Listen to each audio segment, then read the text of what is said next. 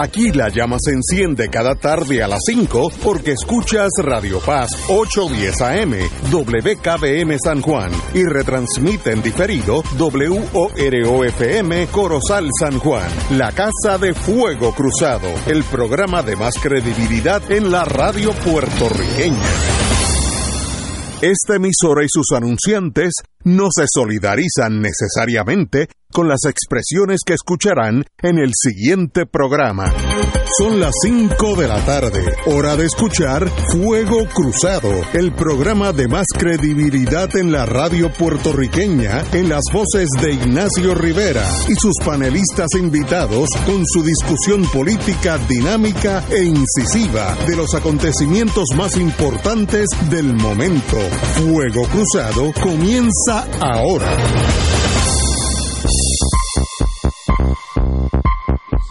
Amigos y amigas, hoy es jueves.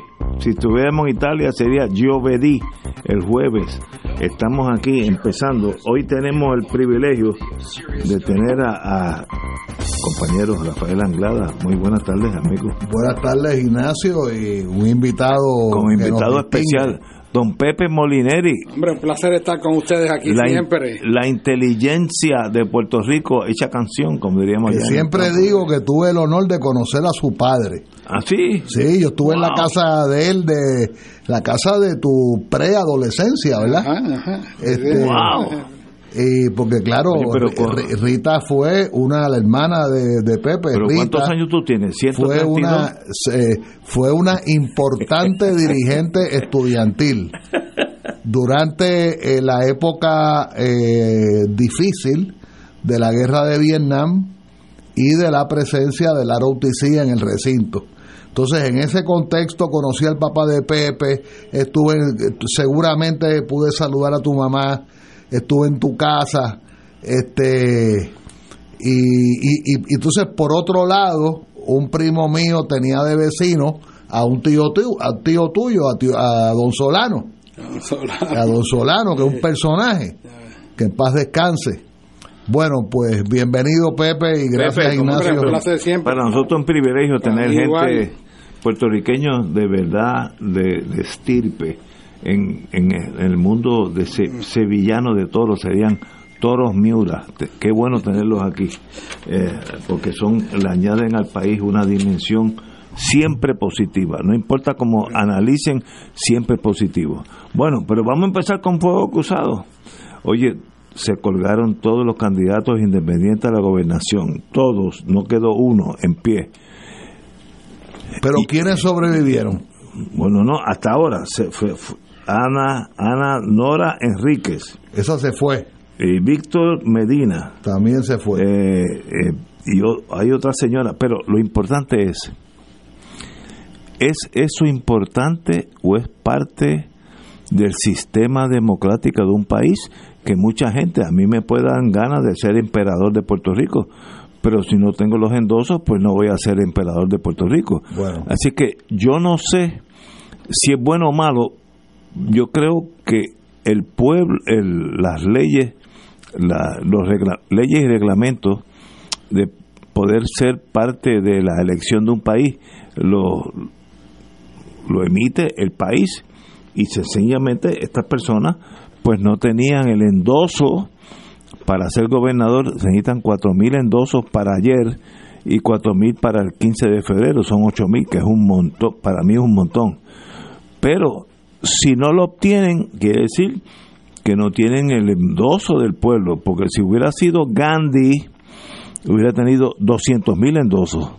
Así que yo no sé si es bueno o malo no no puedo indicar aquí si eso es bueno o malo pero en una democracia lo importante es que en noviembre 5 ganen aquellos que pasaron todos estos procesos burocráticos y que saquen más votos del partido que sea. Yo no tengo problemas con el que sea. Yo soy democrático profundamente. Si el Partido Nuevo Progresista, si el Partido Popular, si el Partido Victoria Ciudadana, ¿cuál es el otro? El PIB y el, y el ¿cómo se llama el otro? Dignidad. Sacan más votos, tienen el derecho de ser gobernadores. Así que yo no sé, pero esos sueños que le dan a los, sobre todo los latinos, a nosotros nos gustan mucho los sueños, que un, un aspecto de nuestra vida es bien bonito ser soñadores y en otro aspecto es bien negativo no ser práctico. Eh, mucha gente dijo, ah, pues yo, yo quiero ser candidato. Hay uno que no sacó ni un voto para gobernación, ni, ni, él, ni él votó por él. ¿Sabe lo que es eso? Pues esos son sueños, eso nunca, nunca existió. Pues miren, qué bueno que hay primaria y hay estas eh, reglamentaciones eh, donde la gente, pues si no tiene los endosos, no puede llegar.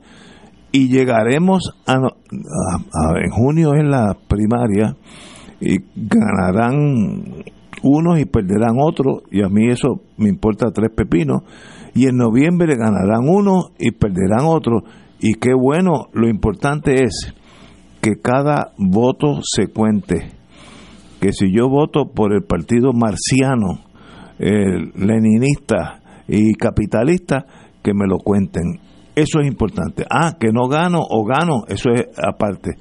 Y yo no sé si nosotros tenemos la madurez de pensar así en términos de puros de democracia, que el que gane sea el que gane más votos, el que obtenga más votos. Compañero, Pepe Molinelli. Mira, mira cómo Pepe te mira. Pepe me está mira como de yo lado. No sé, yo no sé si, si, me agrede o me solicita. No, no, es una mirada. No, no, con, con, respecto a ese tema, a mí en realidad me parece que eso no tiene mucha trascendencia. Este, lo que sí es que la interpretación de que es que eh, que el pueblo no los quiere o qué sé yo, lo que ocurre es que en el contexto que estamos, como en la política americana, tú tienes que tener mucho dinero y tienes que tener una organización para que tú puedas buscar la gente que va a firmar para que tú entres. Que los partidos lo tienen. Tienes que estar organizado, o sea que, los independientes no lo tienen. La idea de, que, de que es una democracia en realidad no lo es a menos que tú tengas mucho dinero. O sea, la democracia va a caminar si tú tienes mucho dinero. Esa idea mucho dinero. de que un ciudadano decente quiera decir, caramba, yo estoy muy descontento con lo que está pasando aquí. Yo veo un gobierno corrupto, yo veo cómo saquean los fondos que vienen de Estados Unidos, más los fondos de Puerto Rico. Yo veo cómo esta gente gasta millones en campañas de publicidad para hacer lucir lo malo como bueno y lo bueno como malo. Yo veo cómo esta gente utiliza todos esos recursos económicos y las maquinarias de las redes de comunicación, televisión, radio, para tener gente paga, completamente para estar difamando. Yo quiero cambiar eso porque en este país lo que sí vemos es un deterioro acelerado en la educación, un deterioro acelerado en la salud mental. Lo que vemos es jóvenes que salen y no pueden tener acceso a una vivienda decente, gente que tiene que emigrar porque no se dan las condiciones y la retaíla que podemos mencionar aquí es bien prolongada.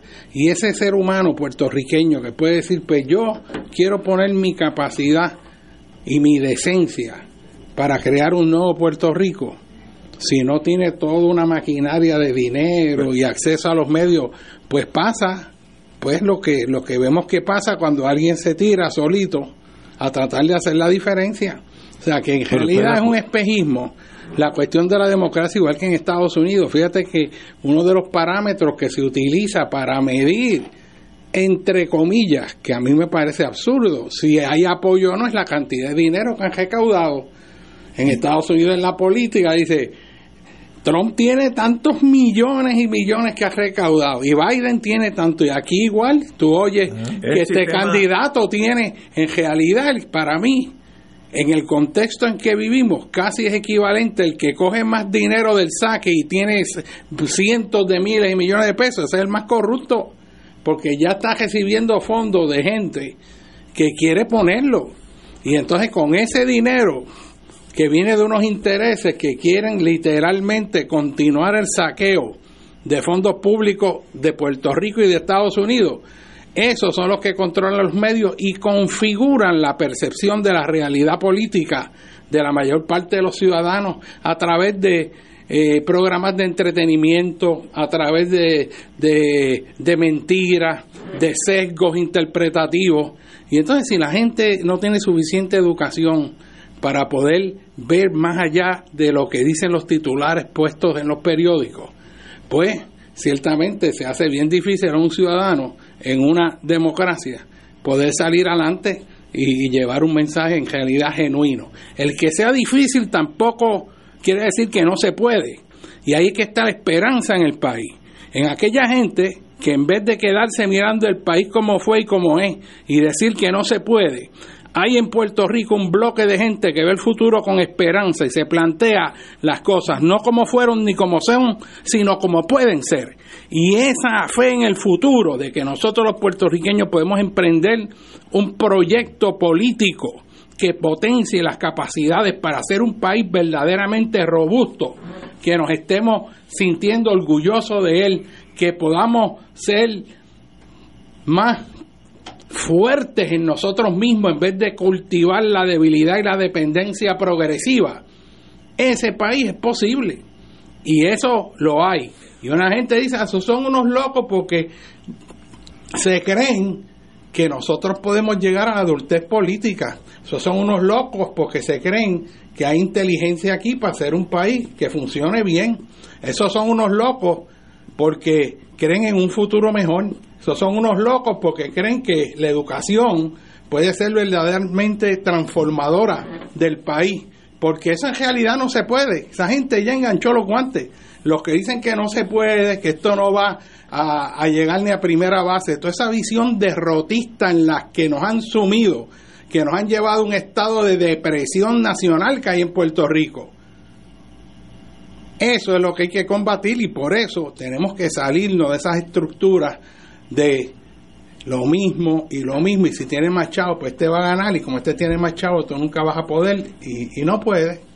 O sea y, eso eso hay que cambiarlo y yo creo que que, hay un gran descontento en el país las personas que entraron en ese proceso y no pudieron qué te digo este salir pues puede haber muchas razones razones personales, que no tienen la estructura, que tienen la buena fe, pero, pero no entienden el proceso político porque están a cuero pelado solitos, no tienen ninguna maquinaria, partido ni nada. Así que, que yo lo veo como una intención de una gente que puede venir de distintas áreas, de cualquier tipo de ideología, mostrando un descontento para poder, pues, hacer algo. Pero tu, tu análisis, antes que tocamos al compañero Anglada, tu análisis es lógico, inteligente y uno te puede seguir y puede estar de acuerdo contigo. Discrepo en el lo que dijiste una palabra nada más que, que aquí hay un descontento. En Puerto Rico de verdad hay un descontento. Si tú entras ahora mismo a Plaza las Américas, ahora mismo, salimos de aquí los tres, vemos un país descontento, abrumado, eh, agredido por la policía estatal de la seguridad del Estado, lo que sea. Y regreso a mi mundo anterior que me enseñaron cosas que tal vez sean negativas, pero me la enseñaron. Mírale la dentadura a los puertorriqueños promedios. Mírale la dentadura. La dentadura es un reflejo del país. Si tú vas a Ruanda, tú vas a ver muchachos con 17 años que le faltan dientes y mujeres con 40 que casi no tienen dientes. Tú vas aquí, vete a Plaza las Américas, dentaduras mejor que la de nosotros tres. Por tanto, hay esa opresión que tú digas, bueno, el país va a brincar y va a explotar y va a reclamar la independencia radical de Puerto Rico. Ese ambiente no existe. Pero ¿quién está hablando de independencia? Creo que estamos hablando de un gobierno decente. aguanta, aguanta. Ah, hablando de un gobierno decente, eso no tiene que ver este, con, ninguna. Pero ahora, ahora, me lo has complicado más. Decente es más difícil que ser independiente. Decente requiere que todos los partidos, los cinco que están ahí, decidan vamos a gobernar por el bien de Puerto Rico y eso no existe en este momento. Fíjate, te, estoy dando la razón. Pues seguro, te estoy dando la razón. Porque en este momento no existe. No existe. Pero va a existir. Oh, por eso tú no puedes ver las cosas en el pasado o solamente en el presente. Yo no, sé, yo no sé si va a existir, pero en este momento, ¿cuántos pillos corruptos, pillos de los partidos que tú quieras mencionar, no han ido a la cárcel? Anglada y yo sabemos, un montón. Ciento. Pero, pero una cosa que, bueno, en el gobierno de... Ay, de José yo estaba 40 jefes de, 40 eh, jefes de agencia estadistas que lo metieron preso los americanos. Y eran más. Eran, más, eso era para, que, para que cuadrara con los de arriba abajo. Siempre se escapan uno que otro. Ahora, descontento en el país, opresión, cuando tú ibas al Congo en los tiempos que Bélgica era el dueño, tú sentías opresión. Tú mirabas a la gente y tú te, das cuenta que aquí va algo malo. Eso no existe en Puerto Rico porque no, estás equivocado. Si tú vete a Plaza de las Américas, Mira, yo no te voy a decir, perdona que te interrumpa. Te voy a decir dónde hay opresión, yo te puedo decir. Yo voy a un Londres en, en Puerta de Tierra yo tengo un carro que tiene 14 años. ¿Ustedes lo han visto? No, más de 14. O, Puede ser 20 años. Sí, más fácil. Si ustedes estornuda al lado de mi carro, se cae en la puerta. Esa es la verdad. cuando salgamos aquí lo vemos. Pero, es, interesante porque es por decisión propia. yo yo, yo, yo lo guío hasta que se caiga. Ahora, yo fui a un Londres, en Puerta de Tierra, donde llevo allí 20 años, y la señora, no la dueña, la encargada llegó un poquito más tarde que yo. Yo llegué a las 8, llegó a las 8 y 2. El carro de ella era muy superior al mío. Y yo tengo tres diplomas universitarios y ella tiene un carro mejor que mío. ¿Tú quieres que esa señora haga cambios radicales en su vida? Si ella está bien, no estoy diciendo en el sentido, eh, eh, eh, en el sentido intelectual ella se siente cómoda, tiene un carro que yo no sé ni el nombre. Pero Ignacio. Eh, Lexus, una cosa esa. Pero. Ignacio. Dile a esa señora que cambie de estatus. Ignacio. seguro. Para las elecciones estoy hablando. No, no estoy diciendo si tú no tienes razón. Fíjate, te estoy dando la razón, pero es cómo tú cambias ese sistema. Bueno, lo que te digo, primero, el dato. Tú estás partiendo de la premisa porque hay gente que va a Plaza Las Américas que representa la sociedad de consumo de nivel alto y porque hay una persona que puede tener un carro Lexus que eso quiere decir que los 3.2 millones de habitantes en Puerto Rico están en ese mismo estatus. Plaza Las Américas lleno, ponle 20 mil personas. A gente. ¿Ok? O menos. El resto de 3.2 millones de habitantes en Puerto Rico, ¿cómo es que están? ¿Qué develó el huracán María cuando sacó la cara de la pobreza? En Puerto Rico, según los mismos datos del censo, prácticamente la mitad, un poco más de la mitad, es pobre. Pero estoy de acuerdo Aquí hay barrios que tú te vas, tú te metes gente viviendo en la pobreza más abyecta. Ahora, si uno se mueve en unas áreas de afluencia, no lo ve pero hay una pobreza oculta. De hecho, de hecho, si la Calderón estaba hablando de eso del otro día, de la pobreza oculta, muy, Héctor Luis en este programa habló también de la pobreza oculta. Muy bien hecho por los dos. Aquí hay una pobreza. Y esa pobreza va a revelarse en noviembre 5, de aquí a nueve meses. Esa es mi pregunta. No estoy diciendo, pero si no debieran, si va a haber una revolución, no va a haberla pero nadie está hablando aquí de revolución. Pues que, pues, aquí, el cambio tiene que ser un cambio para la decencia. Ah, bueno. Aquí, por ejemplo, ¿dónde está? Dónde, Con eso, si el país estuviera bien, no se hubiera vaciado el país como está pasando. hemos perdido 600 mil personas. Eso, eso es un hecho también. Pues por eso se demuestra que hay un problema. Seguro. Hay una gente por ahí que dice que Puerto Rico es el país más feliz del mundo. Hay una gente que está una cosa absurda. Que es embuste. Que es falso totalmente. Es falso. Yo, yo lo que quería decir es dos oraciones. Tú empezaste, Ignacio, por eh, la situación de los, creo que los partidos políticos en Puerto Rico, los cinco. los cinco. Y, y yo estoy pensando en que la figura jurídica del partido político va a desaparecer. Eh, históricamente, ¿qué, ¿qué, tú estás diciendo? El partido, la existencia de un partido político es un elemento relativamente reciente, moderno en la historia. Tiene menos de 200 años, menos, mucho menos de 200 años.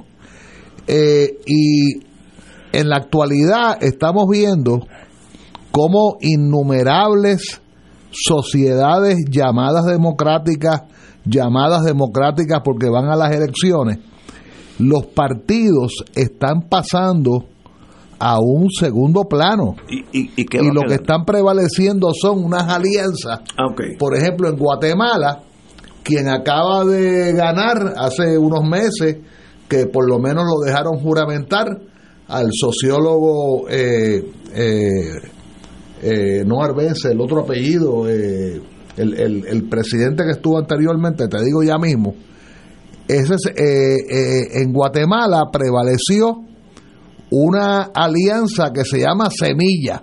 Sí, semilla. Y si tú me preguntas a mí ¿Qué es? Semilla, Yo no sé. pues debe ser una agrupación de amigos, de gente que piensa más o menos igual. Y lo mismo está ocurriendo, por ejemplo, en Argentina. Sí, pero Las coaliciones eran nombres a lo loco. La, la Unión de la Patria, la otra era... aquí eso sería Victoria Pip. Bueno, yo lo que te estoy diciendo es sería- que los partidos es políticos Los tradicionales, clásicos, los clásicos, cogete el caso de México, el PRI era una dictadura que llevaba, creo 50 que años. o se- 50 años. 70 años Sí, en el poder. Y, y ya no Y existe. llegó el momento que, mira, la derecha se organizó en una cosa que se llamó PAN y después la izquierda se organizó y prevaleció en los méritos. Ahora, lo otro que decía Pepe al final es eh, que muchas veces la gente no tiene ningún norte, ningún deseo, porque a los empezando por los muchachitos no se les no se les eh, no se les comunica la confianza en ellos mismos. Si un muchachito, Esa es la dependencia si a un emocional. muchachito tú lo mandas a una escuela elemental meramente para propósito de lo que yo llamo un child care center.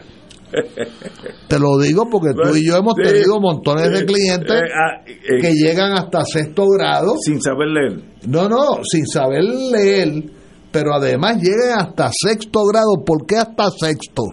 Porque entre comillas la constitución, entre comillas, te obliga a que, que tenga educación hasta de sexto grado. Pero ¿por qué siempre que yo veo un niño de cierta edad, de 8 años, de 9 años, eh, que no es, ¿verdad? Está relacionado conmigo, y yo miro al padre primero, a la madre, le digo, ¿qué tú vas a estudiar cuando seas grande? ¿Qué tú quieres ser cuando seas grande? Y aunque el niño después, yo quería ser bombero y después quería ser policía y después quería ser Yo- eh, otra cosa. Yo, yo siempre quise ser militar y lo fui. Bueno, O sea, pues, yo, yo cumplí pues. mi sueño, que estaba equivocado, pero Bueno, lo fui. No, no, no. Mira, yo una vez escuchando un discurso de un político de Bayamón que se llamó Ernesto Juan Fonfría, que era popular, había sido independentista, eh, él estaba hablando de un bisabuelo mío, eh, de Ramón Belisario López y Carlos, fundador de La Correspondencia, el primer periódico de la historia de Puerto Rico. Y, yo ese día dije en el Cabo Rojeño de Bayamón, al lado de la casa de Juan Antonio Correter, y yo dije, yo quiero ser abogado. Cuando yo dije, yo quiero ser abogado, yo tenía siete años. Y me metí eso en la cabeza Y fuiste abogado. y tú sabes, al final, Pero- al final, abogado. Lo- como si hubiera dicho médico, como si hubiera dicho carpintero, la misma historia. Al, al puertorriqueño le hace falta una, un deseo de que, que yo quiero hacer con mi vida cuando yo crezca, Y eso no es cuando yo educación. estudie. Bueno. ustedes que eso es No. educación de un país. Este, lo que pasa es que ha habido un proceso de disminuirte Exacto. desde que nace. Exacto. Por Los- eso- las por- colonias son así. Por eso. Estoy de acuerdo y tú- contigo. Y tú, estás, tú favoreces eso que te No, disminuyan a ti. ¿Alguna vez que- tú te sentiste menos que un americano? No, no, ¿O no, no, aguanta, aguanta. Pero, pero, pero en las colonias eso es parte del imperio controla Eso. diciendo que tú eres. Pero, in- ¿y qué tú vas a hacer? ¿Te vas a quedar diciendo que es la colonia? O te tú unes, vas a ser te- agente de cambio? No, no. Y tú O- dices, no, no, espérate. Nosotros tenemos valor. Yo estoy de acuerdo contigo. Bueno, pues, pues ese es el proceso. Tú sabes y que ahí yo- tú cambias el presente y el pasado para crear un futuro fuerte, Tú sabes- sostenible, tú con- sabes- que tenga un pueblo que tenga fe en sí mismo, Ok, aguanta. que el puertorriqueño vuelva a tener fe en sí mismo. Déjame echar para atrás. Eso es importantísimo. No, estoy de acuerdo. Esto Ese es, es el crucial. pollo Si de- no, no estudias no, ni una profesión, No, no, puede ni ser empiezas ne- una empresa. Puede ser neurocirujano y no sirve para nada. Ese es Tú el que pollo tener del arroz con pollo. Y quiero comentar, quiero decir algo antes que se me olvide. Acabamos de traer aquí un, mu- un muchacho, un, eh, un eh, tenor, ¿verdad? Hace Sí, un par de semanas. par de semanas. Yo no podía imaginarme que ese muchacho venía del residencial Ramos Antonini. Pero qué bueno. Y hace una semana conocí a un cirujano, un cirujano que está en, el, en la cisma de su profesión y conversando, se había criado en el residencial Rafael López Nusa de Ponce. Increíble. Y el tipo es Ahora, cirujano. Ahora, ahora, ahora, espérate. Pero Eso estamos- es un héroe. Estamos, estamos- un héroe, los padres son los primeros estamos, que felicitar. estamos eh, Acuérdate que el sentido de autoestima baja está sembrado desde que en segundo grado y ponen el mapa del mundo. La Mira. maestra dice, debe ese puntito que está ahí que no se ve. ese puntito, eso somos nosotros. y si ocurre un terremoto, ese puntito se hunde y desaparecemos. pero y, y Esto es una islita que es el cuento de Abelardo Díaz Alfaro. O sea, es, es- una cosa horrorosa. pero y qué hacemos Me- ustedes son Pues, cirujanos pues, esto es lo que hemos dicho, que hay que cambiar el sistema, Pero, pero, tú estás planteando que no, que todo el mundo está feliz. No, no, no. Si pensamos Yo- que todo el mundo está feliz, no. no, va a haber cambio. yo soy no no yo soy el médico cuando tú llegas a, a- a emergencias médicas en el centro médico digo este Ignacio no hay problema este Anglada ati- atiéndelo porque se va a morir. Eh, eh, hay, que tomar- hay que tomar decisiones así. Yo te estoy diciendo en Puerto Rico esa ansiedad de cambio que llega un momento que tiene que ser violento porque ningún cambio es suave pasa es que tú piensas que el único cambio es el político, y este es el error. bueno Tú, pues, dentro ser- de este mismo estatus, tú puedes hacer unos cambios radicales que transformen el país. No hay ninguna razón por la cual no podamos tener una educación de excelencia. De- no, no, Ey, no. o sea, hay muchas cosas. o sea, Pero no tiene- educación de- No tiene que haber un cambio de estatus para hacer una transformación de decencia en estoy- Puerto Rico. Estoy de acuerdo contigo. De paso, y yo en eso, pues, yo no, nunca he sido maestro ni, ni muy. Fui buen estudiante, más nada. Pero uno de los problemas que tiene Puerto Rico es la poca educación que tiene. Con tanto dinero que tiene, podríamos tener una, una educación tan buena como la de Suiza. ¿Y por qué con tantos billones al año tenemos gente que son analfabetas? Anglada y yo, que manejamos lo criminal. Tú no sabes los muchachos que son analfabetas en este momento, hoy, hoy, hoy. ¿Cómo es en- posible? Y la manera en que te lo dejan, te, te lo esconden, pero te lo están dejando saber. Yo- ¿Sabes cómo tú lo sabes? Ok, ven acá. Ya yo tengo esos años. Chencho, que un muchachito bonito, guapo. Ponme tu nombre y tu dirección postal. Yo lo hago a propósito. Y apenas pueden escribir. Así. ¿Cómo es posible que con billones de dólares al año producimos niños que no que son analfabetas? ¿Cuál es- cuál es Eso es incomprensible, yo no sé. ¿Cuál es la respuesta? ¿Qué pasó con ese dinero? ¿En manos de quién pues se lo tumbaron a alguien o lo malgastaron, Exacto. yo no sé. Pues eso es lo que hay Billones. que cambiar. Eso es lo que hay que cambiar. Ah, Estoy de acuerdo con en eso, no hay nadie que pueda estar en contra tuya. Vamos a una pausa y regresamos with Crossfire. Fuego Cruzado está contigo en todo Puerto Rico. Tienes cáncer de próstata. Si has recibido terapias y el cáncer continúa avanzando, no pierdas la esperanza. Pan-Oncology Trials te trae innovadoras terapias dirigidas a estimular el sistema inmunológico para detener el cáncer de próstata. Llama hoy mismo al 787-407-3333. 787-407-3333. Pan-Oncology Trials, ofreciendo terapias de tratamiento con la ciencia más avanzada para combatir el cáncer.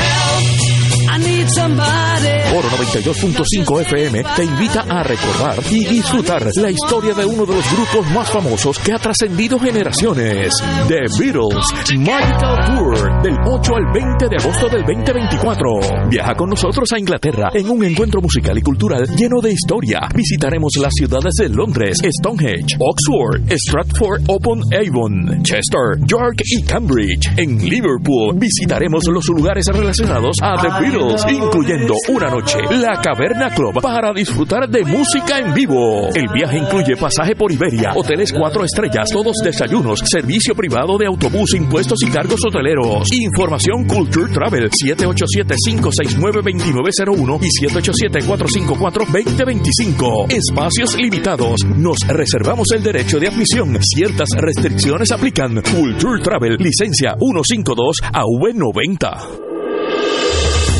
Fuego Cruzado, el programa de más credibilidad en la radio puertorriqueña, es ahora la tribuna abierta de análisis noticioso, con diversas perspectivas que exploran el trasfondo de lo que acontece a diario y cómo nos afecta. Escucha Ignacio Rivera y sus panelistas invitados de lunes a viernes en Fuego Cruzado en transmisión diferida a las 10 de la noche por Oro 92.5 FM. Escucha los sábados a las 5 de la tarde para servirte un programa del Colegio de Profesionales del Trabajo Social de Puerto Rico con los temas de interés a la comunidad.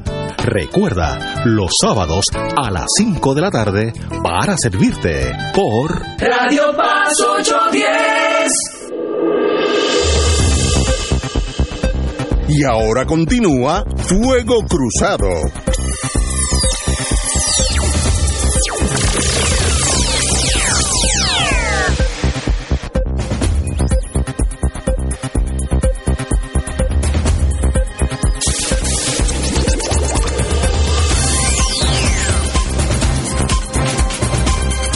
Amigos y amigas, tenemos la compañera Beatriz Ortiz López. abogada en Washington, D.C., América the Beautiful, en torno a los asuntos de inmigración y me gustaría que usted tuviera la palabra, compañera. Eh, eh, compañero Anglada va a llevar la, eh, esta conversación. Diga usted. Beatriz, buenos, buenos días, felicidades, feliz año nuevo. Gracias a ustedes también. Ya sé que ha estado sufriendo la, nieve desproporcionada. Eh, Hoy hace un día bonito, está a 50 y hace sol. Bueno, a mí me encanta esa ciudad. 50, mi nevera no está a 50 grados, eso es frísimo. Mira, Beatriz. Comparado con 18, claro. 50 es una bendición. Beatriz, ponnos al día en el tema eh, inmigratorio en Estados Unidos. Eh, yo también leí algo de que hay un hay unas unas decisiones recientes del presidente de México y hay como una pequeña cumbre por ahí caminando entre Estados Unidos y México eh, y está la revuelta esta llamada revuelta de los gobernadores fronterizos ¿Tú nos puedes explicar, nos puedes hacer un informe completo de cómo están las cosas en Estados Unidos en ese tema? Sí, en lo relacionado con el presidente de México, el presidente de México hizo unas declaraciones con las cuales yo coincido totalmente, donde él exige, le exige a los Estados Unidos que asuma su responsabilidad en términos de los inmigrantes que están llegando a Estados Unidos en este momento que hay que comenzar unas conversaciones con, con los países de donde esos inmigrantes vienen. Y obviamente pues está hablando de Cuba y de Venezuela. En ese sentido, aquí se habla mucho de inmigración, pero no se habla de la responsabilidad que tiene Estados Unidos con los países latinoamericanos y qué puede hacer Estados Unidos en su política con esos países para que la situación migratoria mejore. Eh, por eso digo que yo coincido con, con López Obrador cuando él dice, sí, yo los voy a apoyar, pero tenemos que empezar unas conversaciones en las cuales él casi casi se pone como un mediador y dice yo me puedo yo puedo empezar esas conversaciones tanto con Venezuela como con Cuba pero ustedes tienen que asumir la responsabilidad que les toque y ustedes pues son analistas políticos y lo pueden discutir la responsabilidad que les toque en cómo cómo tratamos de mejorar la situación de esos países para que los inmigrantes no lleguen a Estados Unidos. Mi teoría, yo voy a ser bien honesta, en este país no se discute el hecho de que esos inmigrantes que no tienen estatus son necesarios para la economía de Estados Unidos, de Estados Unidos. Y aunque se habla mucho de, de eliminar el asilo, que haya eh, políticas más restrictivas con los inmigrantes, eso puede pasar que sea más restrictivo, pero el país, Estados Unidos sigue necesitando a los inmigrantes. En la agricultura, en la limpieza, eh, en el mantenimiento de las ciudades, en, sin, número de áreas. Sí, si, si nosotros vamos hacia atrás cuando el COVID, cuando se hizo el bloqueo que hizo Trump, cuando pasó el, el cuando empezó la pandemia, los únicos eh, inmigrantes que se permitían en ese momento eran los que se necesitaban para los trabajos en Estados en Estados Unidos. O sea que los inmigrantes hacen falta en este país y no hay una conversación ni sobre eso ni sobre el cambio de las políticas de las políticas de relaciones con Cuba ni con Venezuela ni con nadie en Latinoamérica. Este, pero sí hay un sistema migratorio que no está funcionando. Está, yo lo he dicho en, otras ocasiones en el programa, está roto, no es eficiente y, y no hay procesos para que eso mejore en un futuro cercano. Mucho menos con la posibilidad de que Trump sea presidente de nuevo. Claro. Y las iniciativas que se le pidieron a la vicepresidenta Kamala Harris eh, en torno a Centroamérica, eso básicamente fracasó, ¿correcto? Honestamente, yo no, no había escuchado nada de Kamala hasta que empezó la campaña de nuevo del Partido Demócrata. O sea, ella está este, desaparecida. Ella estaba como medio eh, escondida. Este, unos gobernadores le mandaron guaguas de inmigrantes específicamente a donde ella vivía, pero aparte de eso, pues no, no sé. Políticamente yo no sé qué, qué está pasando con ella, pero ella no está haciendo nada en cuanto a inmigración ni nada de eso. ¿Y cómo está el tema de los gobernadores, digamos, rebeldes o, o que están disputando eh, la autoridad de de, del derecho federal relativo a la inmigración? El gobernador de Texas específicamente aprobó una ley que ya la ACLU, que es la American Civil Liberties Union, está impugnando, donde le permite a lo que la ley llama un peace officer, que puede ser desde un oficial de la policía hasta un oficial del medical board, a detener a alguien porque sospecha que, que no tiene estatus en Estados Unidos y llevarlo a donde un magistrado. Porque eh, sospecha. Por la sospecha. Ah, vaya.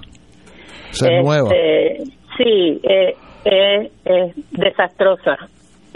Yo, pues, obviamente pienso que la ley es totalmente ilegal y obviamente va a llegar al Tribunal Supremo de los Estados Unidos, pero el Supremo de los Estados Unidos en este momento, pues no sabemos qué va a decir. Bien.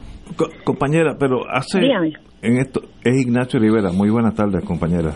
Buenas tardes. Qué bueno que está aquí con nosotros. Yo leí hace una o dos semanas que el año, el mes pasado, diciembre, el Border Patrol había tenido casi, había detenido casi 300 mil personas en la frontera. Yo no sé si eso es una exageración de los periódicos en Puerto Rico, una realidad, es un número incomprensiblemente alto eso es correcto. Esa es la magnitud de la emigración potencial de Estados Unidos. 300 mil al mes. Eso, eso es correcto. ¡Wow! Y los números son altos. Eh, el sistema, ni el sistema, ni nosotros los abogados, yo que trabajo en una en un non-profit, en una corporación eh, sin fines de lucro, eh, no tenemos la capacidad de atender esos inmigrantes. Que es imposible, 300 mil al mes. Eh, imposible. Eso sería un pico en un momento dado. Eso fue pero a ti te llegan los que los que llegan a Washington D.C. A mí me llegan los que llegan a Washington D.C. Y Maryland. La, la corporación donde yo trabajo tiene oficinas en Maryland y en Virginia. Eh, nosotros aquí el número de inmigrantes recientes no lo tenemos específicamente para los estados, o sea, para Virginia, para Maryland o para DC.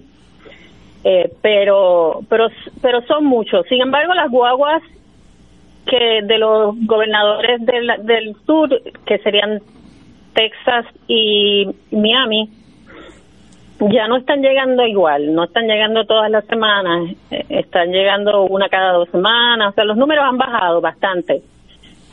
Pero de todas maneras nosotros no tenemos la capacidad para poder atender esos inmigrantes y el sistema de inmigración tampoco tiene la, capacidad para atenderlo. Le, hago una pregunta. Si llegan a Washington, D.C., donde usted está, eh, cuatro guaguas con 400 personas, eh, ¿cómo es el procedimiento legal? ¿Hay una vista preliminar? ¿Cómo, cómo, cómo se atiende eso? Cuando se bajan de la guagua. Una vez que se apea de la guagua y usted es de Guatemala o de Cuba, ¿qué pasa?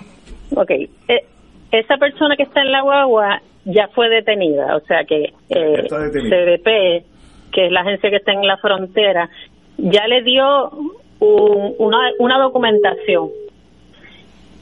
Eh, ya tienen un número A, que es el a cada inmigrante que no tiene estatus le dan un número.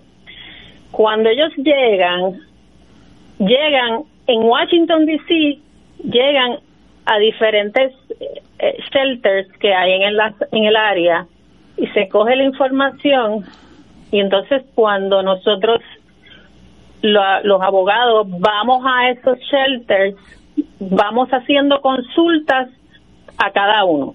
Entonces yo miro los documentos, normalmente esa persona tiene que hacer lo que se llama un check-in con ICE, que es la agencia igual que CBP, pero no en la frontera, sino dentro de los Estados Unidos. Entonces, verifico los documentos, muchos de ellos tienen parol, muchos de ellos cuando entran les dan la oportunidad, ya sea de 60 días o de dos años, de estar aquí legalmente. Por un periodo cierto.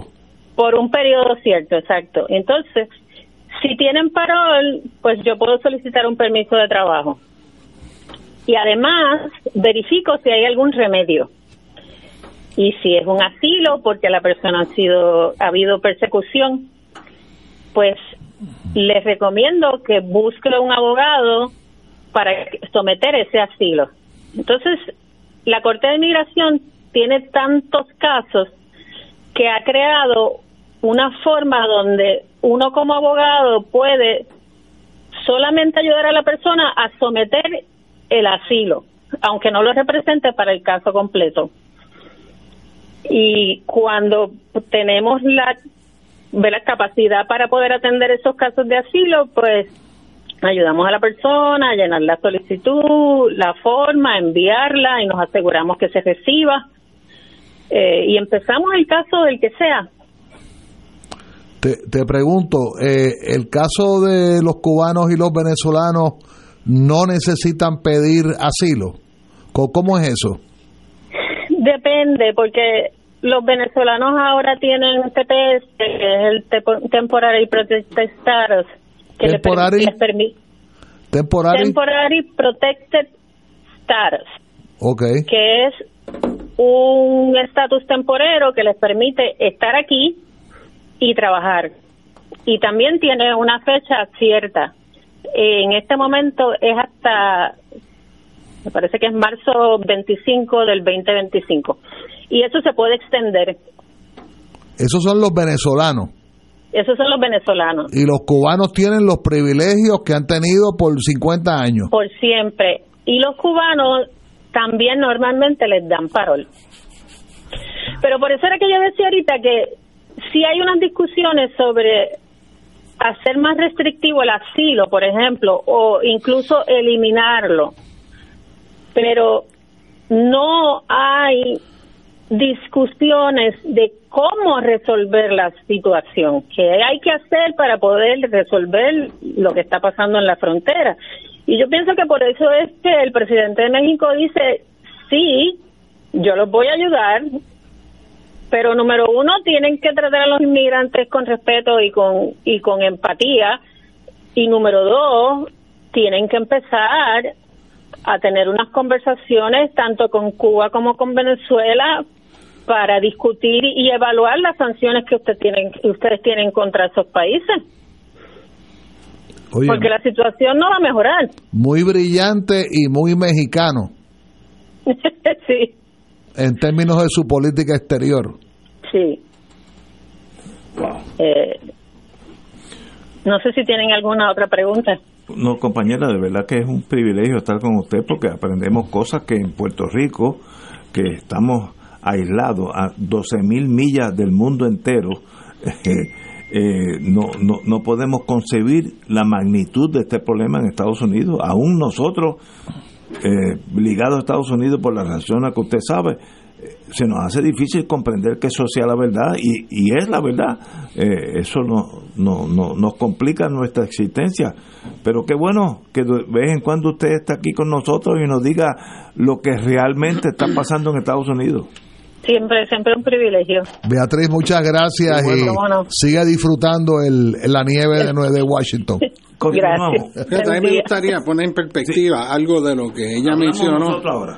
Este, Sí, que tú con relación al número, con, con respecto a los 300 mil que entran al año, al mes. al mes, al mes, pues Claro que eso, eso. pero pero si tú lo pones en perspectiva, este, eh, estamos hablando 300 mil por 10 son 3 millones. Menos del 24. 1% de la Que población. la población de Puerto Rico, poco más de la Ah. población de Puerto Rico, si fuera 300 mil, pero eso es un pico, eso es un pico que hubo, eso no, es así. Ahora, ¿Y por qué pasa eso? bueno, eso es sencillo. Eso ocurre por la pobreza y la gente Extrema, buscando que no hay- no hay posibilidad. bueno, la represión política, la pobreza y el que no hay futuro. Esto es Y verdad. entonces, ¿qué ocurre? Estoy de acuerdo contigo. Mucha de esa pobreza viene del latifundio que hicieron la United Fruit Company, América Central, que se apoderaron de todos los terrenos, de que vienen los Banana Republic, y son Banana Republic porque estas grandes compañías, la Dole, todas estas compañías este, eh, que controlaban el negocio de las piñas y los negocios de guineo, las chiquitas bananas, todo eso, tienen emporios en Honduras. Honduras es un exportador de bananos a los mercados americanos internacionales brutal, pero es como aquí con la importación de los mangos que se importan de aquí, pero eso no es de nosotros. A Holanda. Eso están, lo Sí, distribuyen, pues así son esos países, entonces esa riqueza no se queda ahí, eso va para alimentar unas multinacionales que han dejado básicamente sin tierra. Los, los problemas de reforma de la tierra no se han dado porque la gente donde vive son los peores terrenos igual que en Puerto Rico. ¿a dónde fue el jíbaro? mejores terrenos agrícolas tenían los latifundios de las compañías azucareras que controlaban todos los llanos costeros, todas las, las, las tierras fértiles del país, y entonces lo que habían eran agregados en la finca. Bueno, peor, hasta em- que vino empujaron a la a la población montaña, campesina a la montaña. porque eran los Pero- terrenos más difíciles para producir. De eso, Pero- hace, de eso hace casi 100 años. Hoy, ¿qué pasa en Guatemala? Que la gente sale caminando.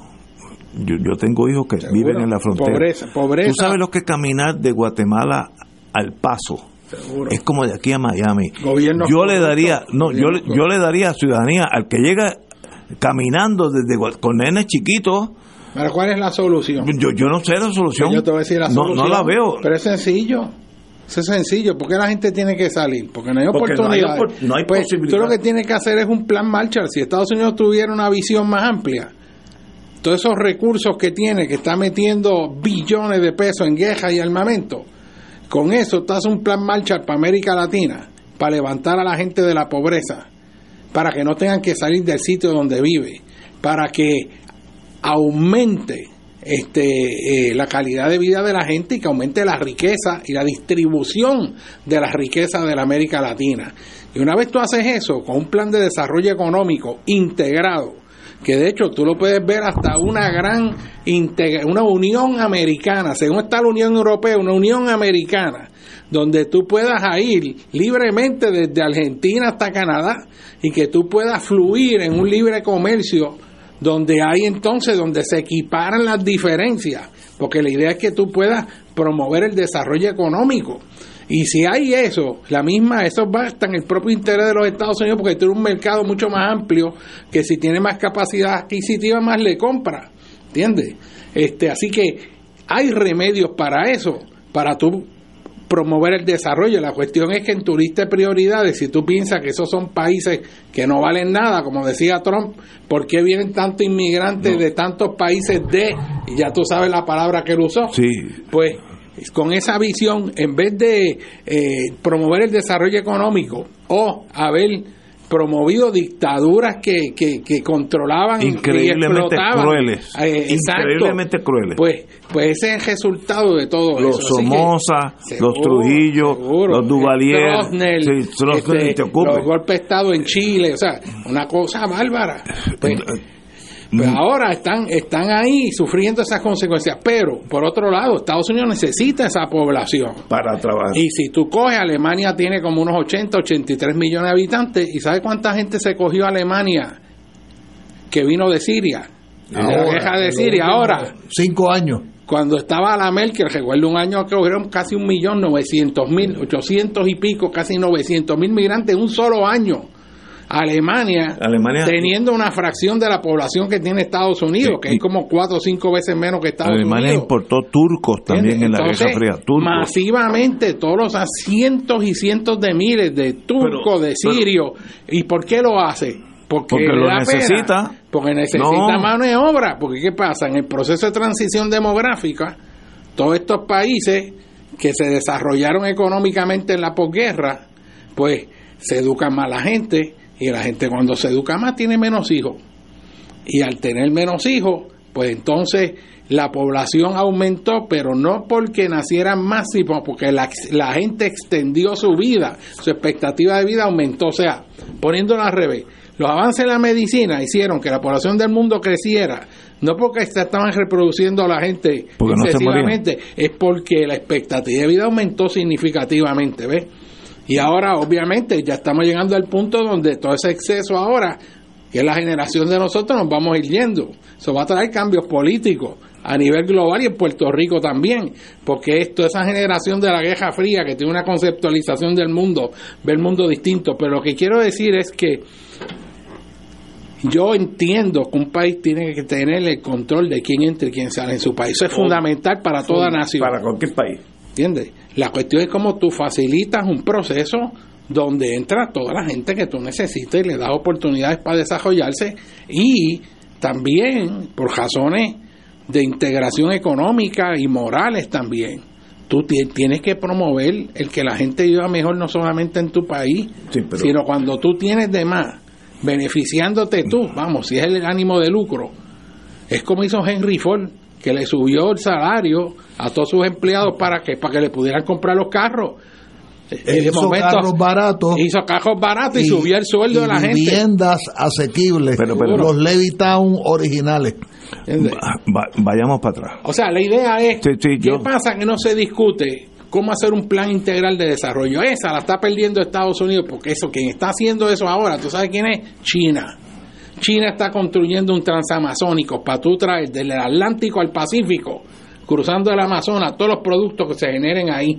China está financiando proyectos de represas, autopistas, trenes de alta velocidad, obras de ingeniería.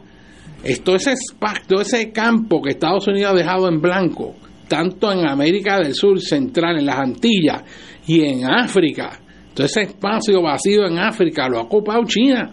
Y de ahí que viene China con esa influencia a nivel global. Pero muy bien por China. Pero por Yo- eso, yo- pero, pero eso yo los admiro. Pero bueno, pero entonces ahora Estados Qué Unidos bueno. dice que su enemigo principal es China porque Sí. viene con una potencia económica que es una amenaza. Porque Ahora- ellos no están haciendo nada para competir con ellos de tú a tú. Ahora, vamos, tenemos que ir a una pausa, ¿no? Vamos a una pausa y regresamos con este tema que es interesantísimo. Yo tengo algunas visiones, tal vez algo diferente, tal vez. No estoy seguro. Fuego Cruzado está contigo en todo Puerto Rico. Viaje en crucero a Alaska con el Padre Milton del 19 al 27 de abril de 2024. Iremos a Seattle, Washington, para tomar el crucero Norwegian Bliss en un recorrido por siete días. Visitaremos Sitka, Juneau, Icy Strait Point y Ketchikan. En Canadá haremos una parada en Victoria y tendremos tres excursiones con el crucero. Un City Tour en Seattle, incluyendo el Space Needle. Ven y disfruta de una vivencia única en crucero por Alaska. No te la puedes perder. El viaje incluye boleto aéreo ida y vuelta, traslados aeropuerto hotel hotel puerto, alojamiento en hoteles cuatro estrellas superiores, autobuses, propinas e impuestos. Desayunos, almuerzos y cenas. Entradas a todos los lugares descritos en programa con auriculares. Guías. Marca ahora y reserva tu espacio llamando a Puerto Rico Viaja al 787-918-8989. Ciertas restricciones aplican. Nos reservamos el derecho de admisión. Puerto Rico Viaja, licencia AV85.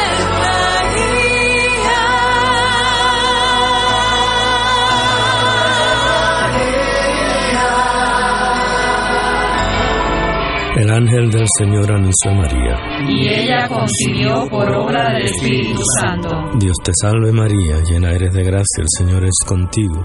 Bendita tú eres entre todas las mujeres, y bendito es el fruto de tu vientre Jesús. Santa María, Madre de Dios, ruega por nosotros pecadores, ahora y en la hora de nuestra muerte. Amén. He aquí la esclava del Señor. Hágase en mí según tu palabra. Dios te salve María, llena eres de gracia, el Señor es contigo. Bendita tú eres entre todas las mujeres, y bendito es el fruto de tu vientre Jesús. Santa María, Madre de Dios, ruega por nosotros pecadores, muerte. Amén. Y el Verbo se hizo carne. Y habitó entre nosotros. Dios te salve María, llena eres de gracia, el Señor es contigo. Bendita tú eres entre todas las mujeres, y bendito es el fruto de tu vientre Jesús. Santa María, Madre de Dios, ruega por nosotros pecadores, ahora y en la hora de nuestra muerte. Amén. Ruega por nosotros, Santa Madre de Dios. Para que seamos dignos de alcanzar las promesas de nuestro Señor Jesucristo. Oremos. Derrama, Señor, tu gracia sobre nosotros, que por el anuncio del ángel hemos conocido la encarnación de tu Hijo, para que lleguemos por su pasión y su cruz a la gloria de la resurrección, por Jesucristo nuestro Señor. Amén. Gloria al Padre, al Hijo y al Espíritu Santo. Como era en un principio, ahora y siempre, por los siglos de los siglos. Amén.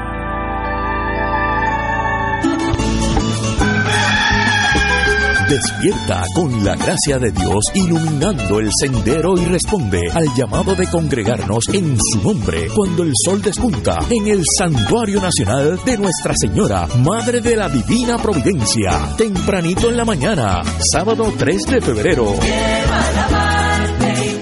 5 y 30 de la madrugada para otra misa de madrugadores, la celebración eucarística que se ha convertido en tradición y fuente de bendiciones para la familia católica. Se llevarán a cabo confesiones previo a la Santa Misa. Participa en este encuentro mensual y comienza el fin de semana en paz y renovado, asistiendo o escuchando la transmisión en directo. Misa de madrugadores por Radio Paz 810 AM o Radio Paz 810.com y Oro 92.5 o Radio Oro FM.com. Info santuario de la providencia.org 787-646-9448.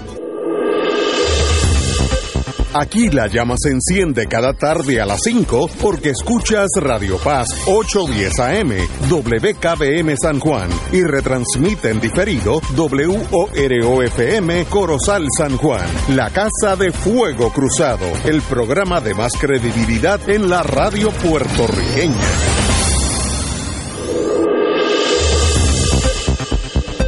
Y ahora continúa Fuego Cruzado.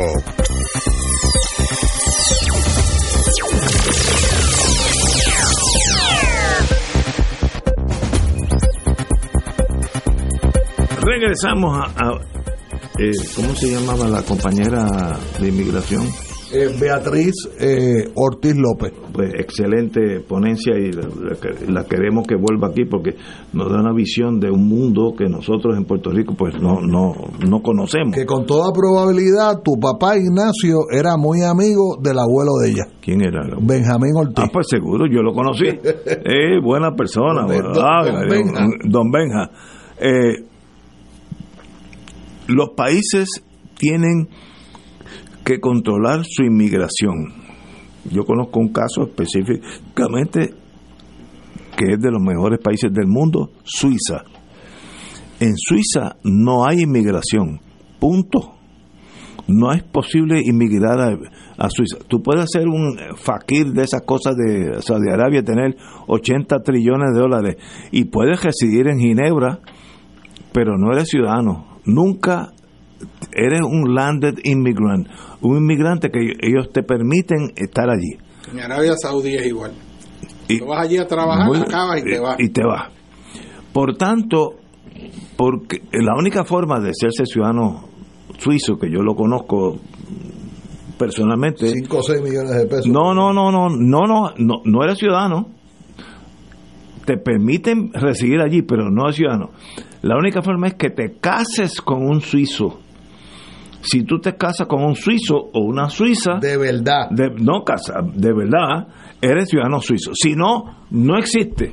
Por tanto, no hay duda, ese es un caso extremo, que Estados Unidos, que no es ese mismo caso, Suiza cabe en Rhode Island y Estados Unidos tiene eh, 50 otros estados, eh, necesita importar mano de obra barata para las cosechas. Estados, país, Estados, Estados Unidos, además de ser un país industrial que hace bombas atómicas y automóviles y todas esas cosas, es un país agrícola que necesita mucha gente que cuando viene esa, esa cosecha haya gente para recogerla. Pues si tú haces blueberries y nadie los recoge, pues no hiciste blueberries. Vegetales, los vegetales. Eh, los vegetales, eh, etcétera. Está- así que Estados Unidos necesita, estoy inventándome un número, pero Bueno, un millón, dos millones de personas y al año que Si no tiene recojan. crecimiento negativo. Lo único que mantiene estable la población de Estados Eh, Unidos, eh, para eh. que no pase lo que ocurre en Japón y en muchos países de Europa que están perdiendo población, Población, sí.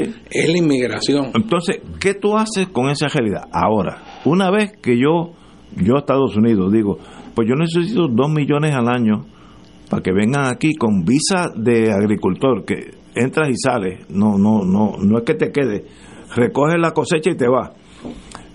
Pero si llegaron en diciembre 300 mil personas que se van a quedar en Estados Unidos, eh, yo anglosajón, si dejo que esa puerta se abra, en 15 años el lenguaje primario en Estados Unidos es español. Piensa como, como anglosajón, no, no piense como latino, pues si piensa como latino llega a la conclusión correcta. Piensa como anglosajón. ¿Qué yo hago con esa realidad que voy a perder el carácter de mi nación? Yo estudié a los 14 años, me mandaron a, New Hampshire y estudié high school allá. Nunca, nunca vi a nadie que hablaba español. Yo estuve dos años allí, nunca vi a nadie que hablaba. Vi un doctor que, que es el que nos atendía, el doctor generalista, que hablaba latín, porque había estudiado eh, latín por, por su profesión, y hablaba latín conmigo, yo apenas les entendía, yo era un niño, 14 años. Hoy tú vas a New Hampshire, en el supermercado, la mitad de los que sirven allí son mexicanos. Es una realidad. Y si tú eres anglosajón, ¿qué tú haces con esa realidad? No pienses como la, si piensas como latino Bueno, te pierdes. la- Si piensas como anglosajón que llegaste en el Mayflower y Eso no, no es problema. pues, Que eso a su vez es una mentira. bueno, pero, pero Porque la inmensa mayoría de esos blancos que fungen de anglosajones realmente son ucranianos, Sí, polacos, de todo el mundo. este, Pero- irlandeses, Irland- italianos, italiano, portugueses. Pero, ok, pero si tú eres de esa mayoría blanca, anglosajona, cuando digo anglosajona, con esta, Ujú. tú quieres que en North Dakota el lenguaje principal sea español. Pero eso no Estoy es- hablando sin emociones. Pero te voy a explicar. Porque yo soy, yo soy un, un latino, yo no soy, yo no soy de North Dakota. ¿Qué tú haces? No, no te gustaría limitar, no, en North Dakota se va a hablar inglés. Mira, yo- ok. yo saqué el Te- número te tiro esa.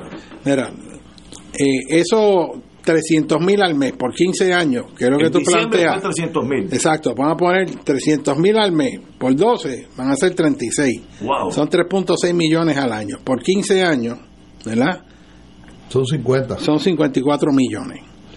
Eso es, Estados Unidos tiene una población de 300. 300 y pico para arriba, 340 o 300, por ahí, por ahí picando. Pues eso es una sexta parte. Y, y eso Entonces, no, ¿qué pasa? En y eso no te Unidos asustaría. proceso- no. Eso no te asusta a ti. No, porque, Anglosajón, porque. Estados Unidos lo que hace es que asimila. Sí. Lo único que habla el idioma es la primera generación que llegó. Los hijos de esos van a las escuelas y van en un proceso de asimilación e integración acelerado. Y es Y necesario. ya para la tercera Eso es generación se son americanos. Así que entonces Bueno. eh, el efecto de otra cultura es nada porque se americanizan. Lo que tienen de la Eso es cultura bien necesario. que son Martínez o Jobles o, o, de- pero van a estar hablando inglés. Se asimilaron en la cultura, igual que hacían los rusos con el proceso de rusificación de El la, que- de el- la- de lo- de- el que del- controla- del entorno ¿verdad? de la Unión El Soviética. que controla el sistema educativo de un país, controla el país a la larga. Seguro. Si yo, si yo, yo llego de Guatemala sin saber una palabra de inglés y mi hijo va a primer grado, cuando se graduó de high school, es más americano que guatemalteco. Eso pasa. Bueno, yo tengo cuatro hijos. Con dos de ellos yo hablo en inglés, ya, porque se me hace más fácil. ¿Por qué? Porque ellos no se casaron con puertorriqueños. Pues si te casas con puertorriqueños, sigue, sigue el, el español. Pero si te casas con, un- con una muchacha de Irlanda, o si te casas con otro caso, o con un italiano, el lenguaje común es inglés. Y eso acelera el proceso de asimilación. Sí, sí, Estados Unidos es una máquina de asimilación. Y si lo, y si lo miras como americano, es hasta necesario para que sea una nación con un lenguaje. Mira lo que pasó en Rusia cuando hubo problemas. 14 repúblicas dijeron, bueno, nos vemos, hermano, porque tenían hasta dialectos diferentes. Tú quieres ser una nación, one nation under God, todas esas cosas que nos enseñaron desde chiquitos, con un lenguaje común.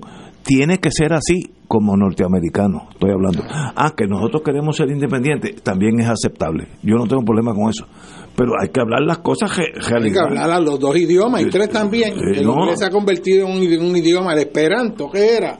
La idea de todo el mundo, en todos los países del mundo, el, el segundo idioma que todo el mundo se, se, se comunica es inglés. En el día de hoy, la aviación mundial, cuando están hablando con la torre y los países que es en inglés, en el mundial, Y eso no hay problema con eso. No, y términos de la si tecnología, mañana tú tienes tu Francia. idioma, tú tienes tu idioma y sabes el, el- Ahora, el- el- ahora, el segundo ahora, idioma. si- y si puedes meterle al chino también, que hay gente aprendiendo pero si chino tú inmigras También. a recoger eh, blueberries de Guatemala, que si yo, como yo dije, si yo fuera presidente de Estados Unidos, el que camine de Guatemala hasta México, cuando llega cuando, cuando llega al paso yo lo hago americano. Ese es mi, mi sentir emocional.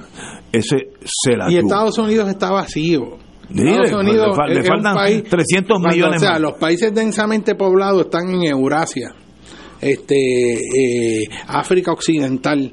Pero China- Estados Unidos China tiene eh, 1.4 billones. Ahí, ahí, o sea, de los más de 8 mil millones de seres humanos en las Américas, desde Canadá hasta Argentina, ahí hay como 1.500 millones nada más, que es una fracción. Puerto Rico tiene más población que más de 18 o 20 estados de los Estados Unidos. No, pues, fácil. Más que Wyoming, Oh, Idaho, Dakota del Norte, allí. Allí Dakota. metemos a San Juan allí y nos quedamos con el estado. De hecho, había un estadista que yo conocía, Jaiba, que me decía, no, no, nosotros los puertorriqueños lo que tenemos que hacer es, vamos en grupo Y como en Alaska lo que hay 300 mil, metemos 400 mil puertorriqueños ahí, el y gobernador el es de. Alaska y hacemos las leyes ahí. Pepe mete en. Wyoming y mete 2 o 300 mil, o sea, era el colmo de las jaiberías. Decía que con la población de Puerto Rico podíamos quedarnos con un montón de estados allí si nos mudáramos para el frío ese. Y te voy a complicar la cosa. Lo el decía en forma de broma. y el fenómeno y el fenómeno Trump que quiere que esto no sea así esa integración que tú estás hablando él quiere que sea al revés que sea nosotros los trompistas anglosajones y ustedes los latinos allá abajo Bueno, ese es el problema de él. no no pero es que eh, con, con mucha posibilidad va a ser el, el presidente de Estados Unidos y nos va a afectar a nosotros Pues seguro. Y aquí hay gente que votan por, por Trump. hay un montón de Un gente montón. Yo me encontré un montón de puertorriqueños en Florida. Este, Tú sabes que que son trompistas y tú eso no te lo explicas. yo no yo, Pero, pero, yo no tengo explicación a eso, Eso, pero, no. pero en realidad, como están las cosas, Estados Unidos está en una etapa de decadencia acelerada. A nivel global, tú ves, eh, cuando tú ves la historia con Roma y tú ves las causas de la caída del Imperio Romano. El otro día estaba yo leyendo el libro mío de escuela de historia, que es extraordinario por la síntesis que hace, y decía, la, la lluvia de dinero y riqueza que cayó durante siglos en Roma terminó por debilitar a su gente y los hizo débiles y frágiles. Dejaron de servir en el ejército, se fueron al mundo de los placeres, a la fiesta, se fue corrompiendo internamente lo- el país. a los fines y de semana entonces largos. quienes venían entonces sí en los fines de semana largos entonces quienes venían a hacer el trabajo eran quién la gente de las colonias de, las de las áreas que se conqui- eh, que habían conquistado. Eran los galos que los traían y los integraban porque ellos daban ciudadanía. O sea Joma conquistaba las áreas y decía aquí llegue te sometes a Joma o vas a pelear. Si vas a pelear, te, eliminamos televisor, completo. Si te sometes, pues te vamos la a dar tus derechos, tienes que pagar tanto. Este sistema puedes ser ciudadano muy bueno. humano, puedes entrar al ejército y te van equidad en la participación, pero tenías que trabajar en el sistema. Y así los iba, in- los iba integrando. Y luego esa gente de la periferia fueron los que entonces mantenían a Roma y de momento dijeron, pero espérate, si estos son unos corruptos, vamos a tumbarlo. Y cuando llegó a Larico este, y los unos y todo eso, este, acabaron, acabaron con el imperio que se pensaba Pero- que era imposible destruirlo. Era como un Estados Unidos. 400 años fue que duró el, el Sí. imperio, la Pax Romana, ¿verdad? Más o menos. que había paz porque como habían dominado todo, pues la única guerra que podía haber era interna. ¿Entiendes? Eh, oye, ustedes Pero- empiezan a hablar. Eh, eh, que- De- a los amigos tuyos Sí. deben estar preocupados. Sí, la, la- la- la derecha dice que estamos rodeados de comunismo. Suave, tranquilo, tampoco es así. Pero y lo importante es, Estados Unidos hoy en día era lo que era Roma anteriormente. Tanto así que Roma hizo Rumanía.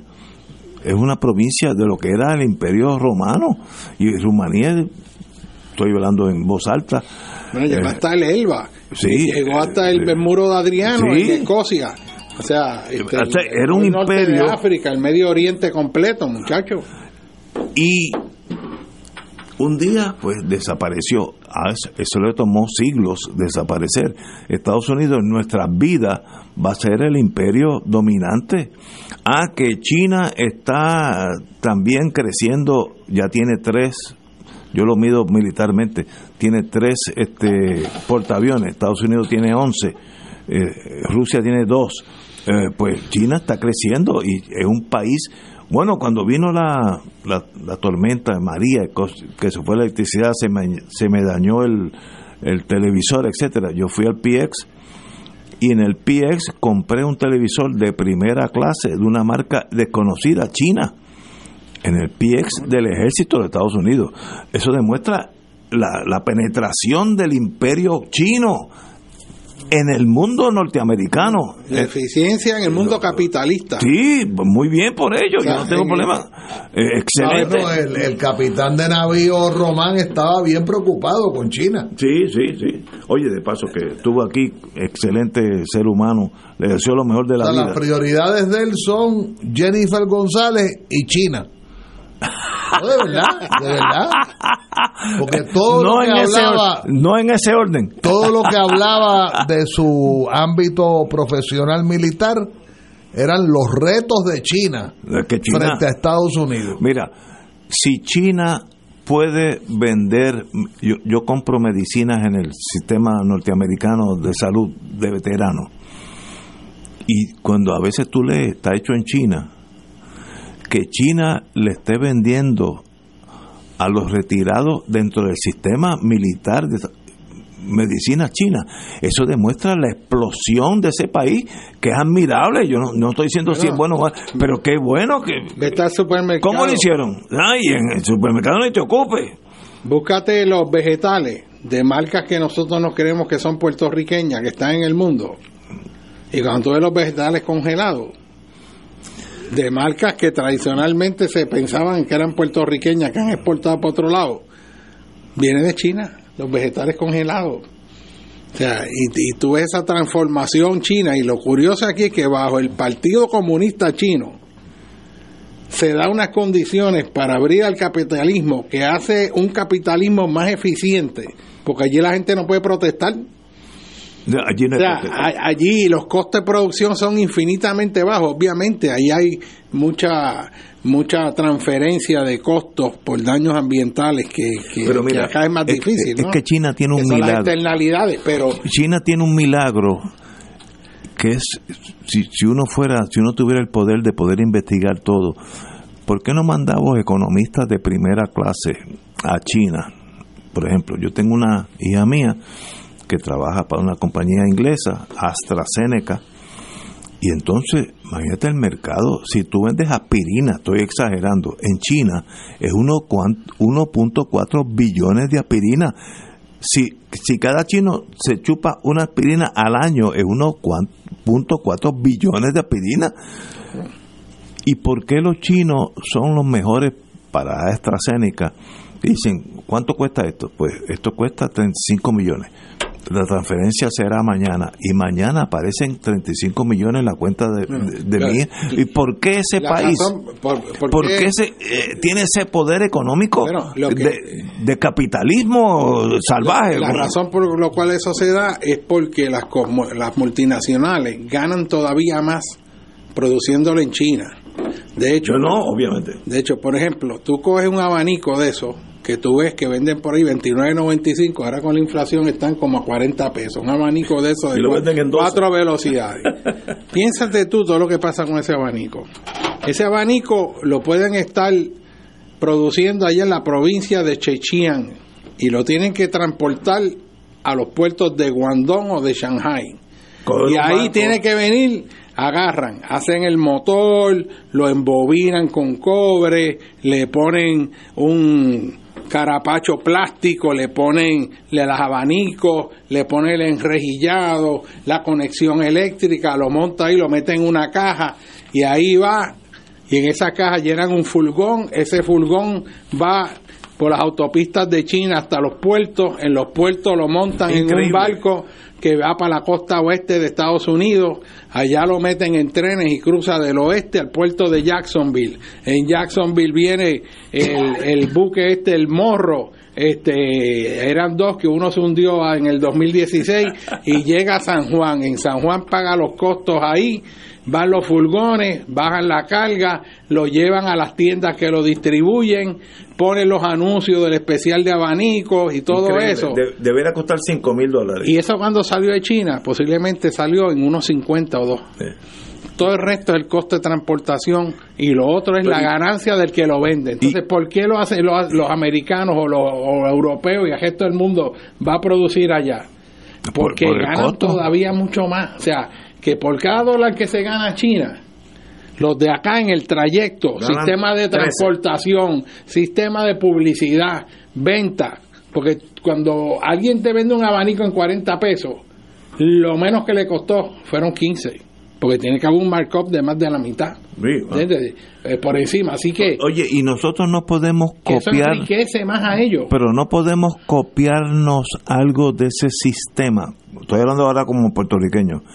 Si China hace 60 años era un país medieval y hoy es un país de primera, mi hija me dice que en China hay, hay trenes que no existen en el mundo, hay, hay carreteras que no existen en el mundo, hay hoteles que no existen en el mundo. En 60 años. ¿Cómo es posible tú hacer Bueno, eso? Bueno, pues, pues precisamente porque los chinos se atrevieron a ver un futuro, no como fue ni como es, sino como puede ser. Y Bueno, cuando ellos se atrevieron lo- a, lo hicieron. a visualizar Lo hicieron. lo que era imposible, un país que estaba muerto en hambre. Muerto, O sea, medieval. hace varias décadas atrás la gente hablaba de China y decía, estos son unos muertos de hambre. Ay, bendito, mira a los chinos ahí con Mao Zedong y todo eso. Pues de allá para acá ha sacado más gente de la pobreza que nadie, que como nadie en la historia de la humanidad. Nunca en un país han salido tanta gente de la pobreza extrema, porque todavía los suelos, los salarios en China son bajos. O sea, hay mucha, hay, eh, está- hay, hay mucha variabilidad, pero la base es baja. Lo que pasa es que con respecto a donde estamos, pues ha habido un ascenso sustancial y van avanzando aceleradamente, porque la tendencia la tendencia es para arriba y en las áreas de la tecnología, de alta tecnología, el número de patentes, donde más patentes se están registrando en el mundo es en China. Pero- y donde más ingenieros se gradúan anualmente en el mundo es en China. Y en la India. ¿Te entiendes? y en India, que no, están los que están ahí, eso es. Y en Estados Unidos, ¿tú sabes cuántos chinos hay estudiando en las universidades miles, americanas? miles. Sobre miles. 200 mil. Sí.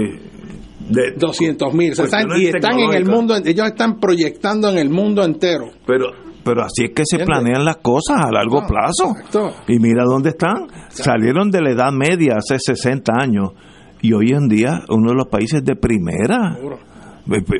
Oye, ¿y no, no nos podemos copiar algo de eso o nosotros no? Bueno, nos podemos copiar si Sí, pero trabajamos. entonces, entonces tú vas a estar Si hecho un hacemos comunista. sacrificio. Tú vas a estar hecho No me van a llevar. Pero es que hay que copiarse de las cosas buenas. No, yo, yo creo que uno tiene que generar lo que uno necesita. Hay una fórmula en particular para cada país. Obviamente, lo que obviamente. funciona en un lado, no país, funciona en otro. no. A fin de cuentas, ellos copiaron de Puerto Rico. Entonces, el sudeste asiático, cuando la cuestión de manos a la ella- ellos copiaron mucho aquí. Pero, pero el punto con la población, que algo que no se ha discutido aquí, es que aquí, con relación a la población en Puerto Rico, lo que se habla es de una población envejeciente. A mí eso me molesta. Porque parte la premisa que si tú pasas de la jubilación ya no sirves para nada, eres un envejeciente. Y lo que hace esto eres un costo a la sociedad. A ti hay que proveerte más servicios porque ahora tú estás viejo y achacoso. Y la realidad es que ahí es cuando hay un potencial extraordinario de hacer cosas extraordinarias. Ahí hay un recurso humano que no se está usando en este país. Ahí hay miles de maestros de primer orden que se jubilaron, que podrían estar ayudando en las escuelas. Pero tiene que haber un proyecto de país. ¿Entiendes? Tiene que haber un sentido de, de trabajo. Hay mucha gente, acuérdate que lo, la, la gente ahora dura mucho más y en buenas condiciones de salud. Pero, pero, eh, espérate. y eso no se discute. Aquí se ve la cuestión de estar avanzando en edad como, como un factor que es un problema, cuando en realidad hay muchos recursos humanos que no se está usando y que puede servir ahí. Ahora, vamos para atrás. Un país es su educación pública. Eso se enseña en Inteligencia 101.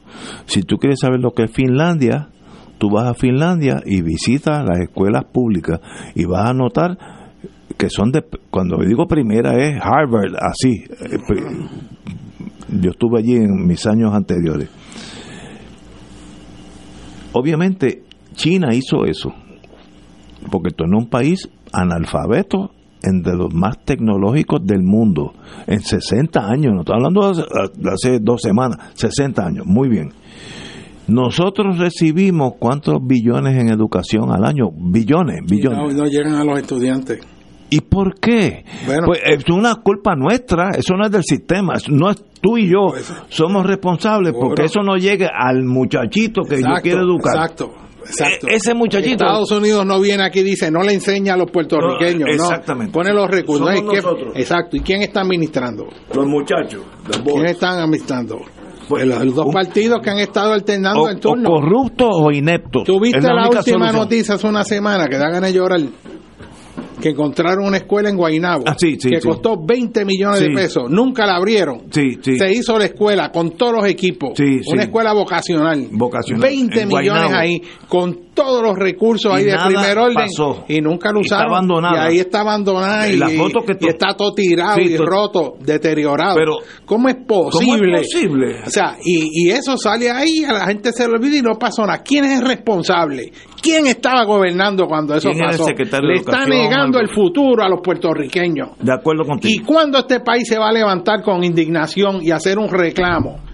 Porque no nos podemos quedar en el chistecito criollo. O sea, hay cosas que están ocurriendo que laceran profundamente la esencia del ser puertorriqueño. O sea, tenemos los puertorriqueños que levantarnos y empezar a denunciar las cosas y vernos cada uno como agente de cambio en vez de estar observando pasivamente, ay, mira este, mira lo otro. No, o sea, se, se nos está se nos está destrozando el país, están vendiendo el país, nos estamos quedando sin país nosotros, para tener que emigrar para otras tierras que no son las nuestras, donde siempre vamos a ser extranjeros. Por más americano que tú digas que tú eres, cuando tú vas a los Estados Unidos, you are a Puerto Rican, ¿entiendes? Y allí no te miran igual. Este es un país donde todo el mundo se mira con equidad. Aquí Pero- eso de pero- que tú eres de aquí a allá, eso no se da jamás al grado. Pero. Podrá darse algo así, en- eh, pero, pero no es representativo. Entonces, ¿qué nos pasó? Que perdimos el sentido de indignación. ¿Qué liderato existe en los cinco partidos? No, el liderato es cada puertorriqueño que se No, no, indigne. pero. No hay que esperar que venga Jesucristo. Bueno, pero ah, Porque ese es el planteamiento, que venga Jesucristo y Él hace las cosas. Nosotros no hacemos nada, las hacen por nosotros. Este es el momento de nosotros hacer, de cambiar, de, de, de romper esa inercia. ¿Cómo se logra eso? Ah, pues, pues no votando por los partidos que quebraron este país, que han corrompido este país, y buscar y hacerse partícipe y entrar activamente a trabajar por el Puerto Rico que queremos, que sea un Puerto Rico que sea decente, un país que sea decente. Aquí nada más con que haya un gobierno decente, que no haya corruptos, ni tramposos, ni politiqueros.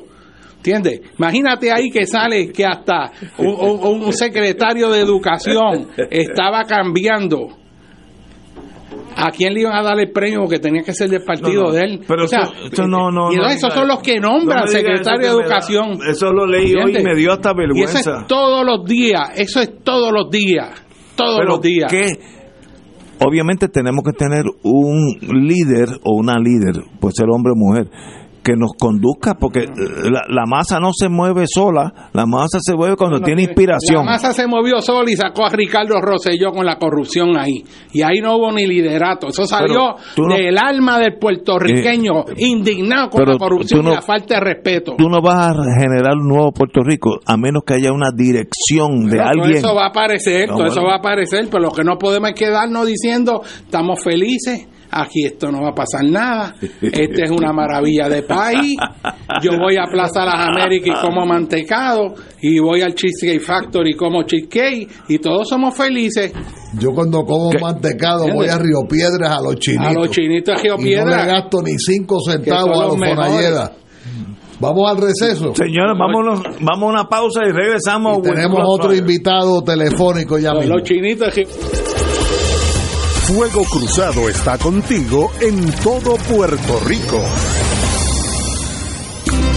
Radio Paz 810 AM y el Santuario de la Virgen de la Providencia te invitan a su viaje descubriendo la devoción de Nuestra Señora Madre de la Divina Providencia del 26 de agosto al 9 de septiembre de 2024. Visitaremos Italia y España, incluyendo las ciudades de Roma, Florencia, Asís, Madrid y Barcelona. Entre las excursiones y visitas incluyen Ciudad Vaticano, Basílicas Papales, Iglesia San Carlos Aicatinari para ver el cuadro original de la Virgen de la Divina Providencia. En Florencia visitaremos Duomo y Catedral Santa María de Fiore En Asís, las basílicas de San Francisco de Asís y Santa Clara y Beato Carlos Acutis. En Barcelona visitaremos la Basílica de la Sagrada Familia, el santuario de Nuestra Señora de la Monserrate y la tumba de Monseñor Gil Esteves y Tomás. El viaje incluye traslado aéreo, todos los desayunos y cenas. Para información, llamar a Miranda Travel and Tour al 787-725-5577. Viaje descubriendo la devoción de Nuestra Señora Madre de la Divina Providencia del 26 de agosto al 9 de septiembre del 2024. 787-725-5577. Miranda Travel, licencia AP566MV-37. Nos reservamos el derecho de admisión, ciertas restricciones aplicables. una casa María.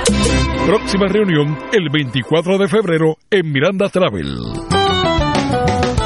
Escucha los sábados a las 5 de la tarde para servirte un programa del Colegio de Profesionales del Trabajo Social de Puerto Rico con los temas de interés a la comunidad. Recuerda, los sábados a las 5 de la tarde para servirte por Radio Paz 810. Regresa el Maratón de Cáritas a tu casa el sábado 17 de febrero, compartiendo el amor incondicional de nuestra iglesia. Avísale a toda tu gente que el día de dar con generosidad ya está aquí. Sí, por amor a Cáritas y por su obra de apoyo al que más lo necesita, tú tienes que ser más desprendido que nunca. Toda la caridad que nuestro Papa Francisco te pide para tus hermanos, viértela en Cáritas, que es el amor de todos al servicio de los demás. Comenzando a las 9 de la mañana y hasta las 9 de la noche, queremos que el amor de Cristo se haga presente en cada corazón. El 17 de febrero, ese es el día que dedicamos a la expresión de nuestro amor y compasión por los demás. Por amor a Caritas de Puerto Rico, comparte la esperanza que nos permite transformar las vidas de todos los que nos sintonizan. Te invita Teleoro Canal 13, Radio Oro, Radio Paz, Guapa América y el visitante.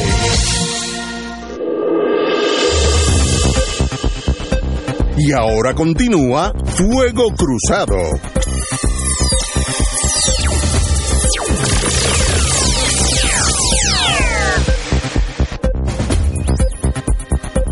Amigos y amigas, tenemos con nosotros, tenemos el privilegio de tener al doctor Rafael Torruella. Eh, muy buenas tardes, doctor. Muy buenas tardes y gracias por la oportunidad nuevamente. Qué bueno estar con usted. El compañero Anglada va a llevar este, este testimonio con usted. Diga usted. Rafael, bienvenido al programa nuevamente. Tú has estado aquí con nosotros. Eh, eres un especialista en el tema de la reducción de riesgos, las comunidades más marginadas, eh, comunidades usuarias y sin hogar eh, tengo entendido que tú administras programas en, en ocho o diez municipalidades en el noreste de Puerto Rico, o a lo mejor son más, ¿correcto? Sí, ahora mismo estamos en alrededor de 12 o 14 municipios en el este de Puerto Rico. Estamos trabajamos desde Río Grande, Loíza, Fajardo, Luquillo, bajando hasta Yabucoa y Nahuabo, y Humacao, obviamente. Y resulta que hace como dos semanas aquí hubo una ofensiva eh, en los medios, ¿verdad? En los medios televisivos y radiales, en el tema del fentanilo. Eh, que obviamente tanto tú como algunos de nosotros pues hemos estado expuestos a, en el caso nuestro, a clientela encarcelada donde el fentanilo sigue corriendo como, como, un, como un riachuelo allá adentro. Este, pero quería, pensamos en invitarte nuevamente para que tú nos hablaras desde la perspectiva de la calle, o sea, de, del, del, del, del que queda afectado por ese fentanilo, por el, el que consume el fentanilo, el, el, que está abandonado por la sociedad, el que no tiene hogar. Eh, ¿qué, ¿Qué está pasando en Puerto Rico? Pues mira, yo primero te agradezco la, la oportunidad de estar aquí nuevamente y, y, yo creo que Fuego Cruzado siempre ha sido una casa para poder abundar un poquito más eh, sobre los temas que a veces en Puerto Rico están también livianamente.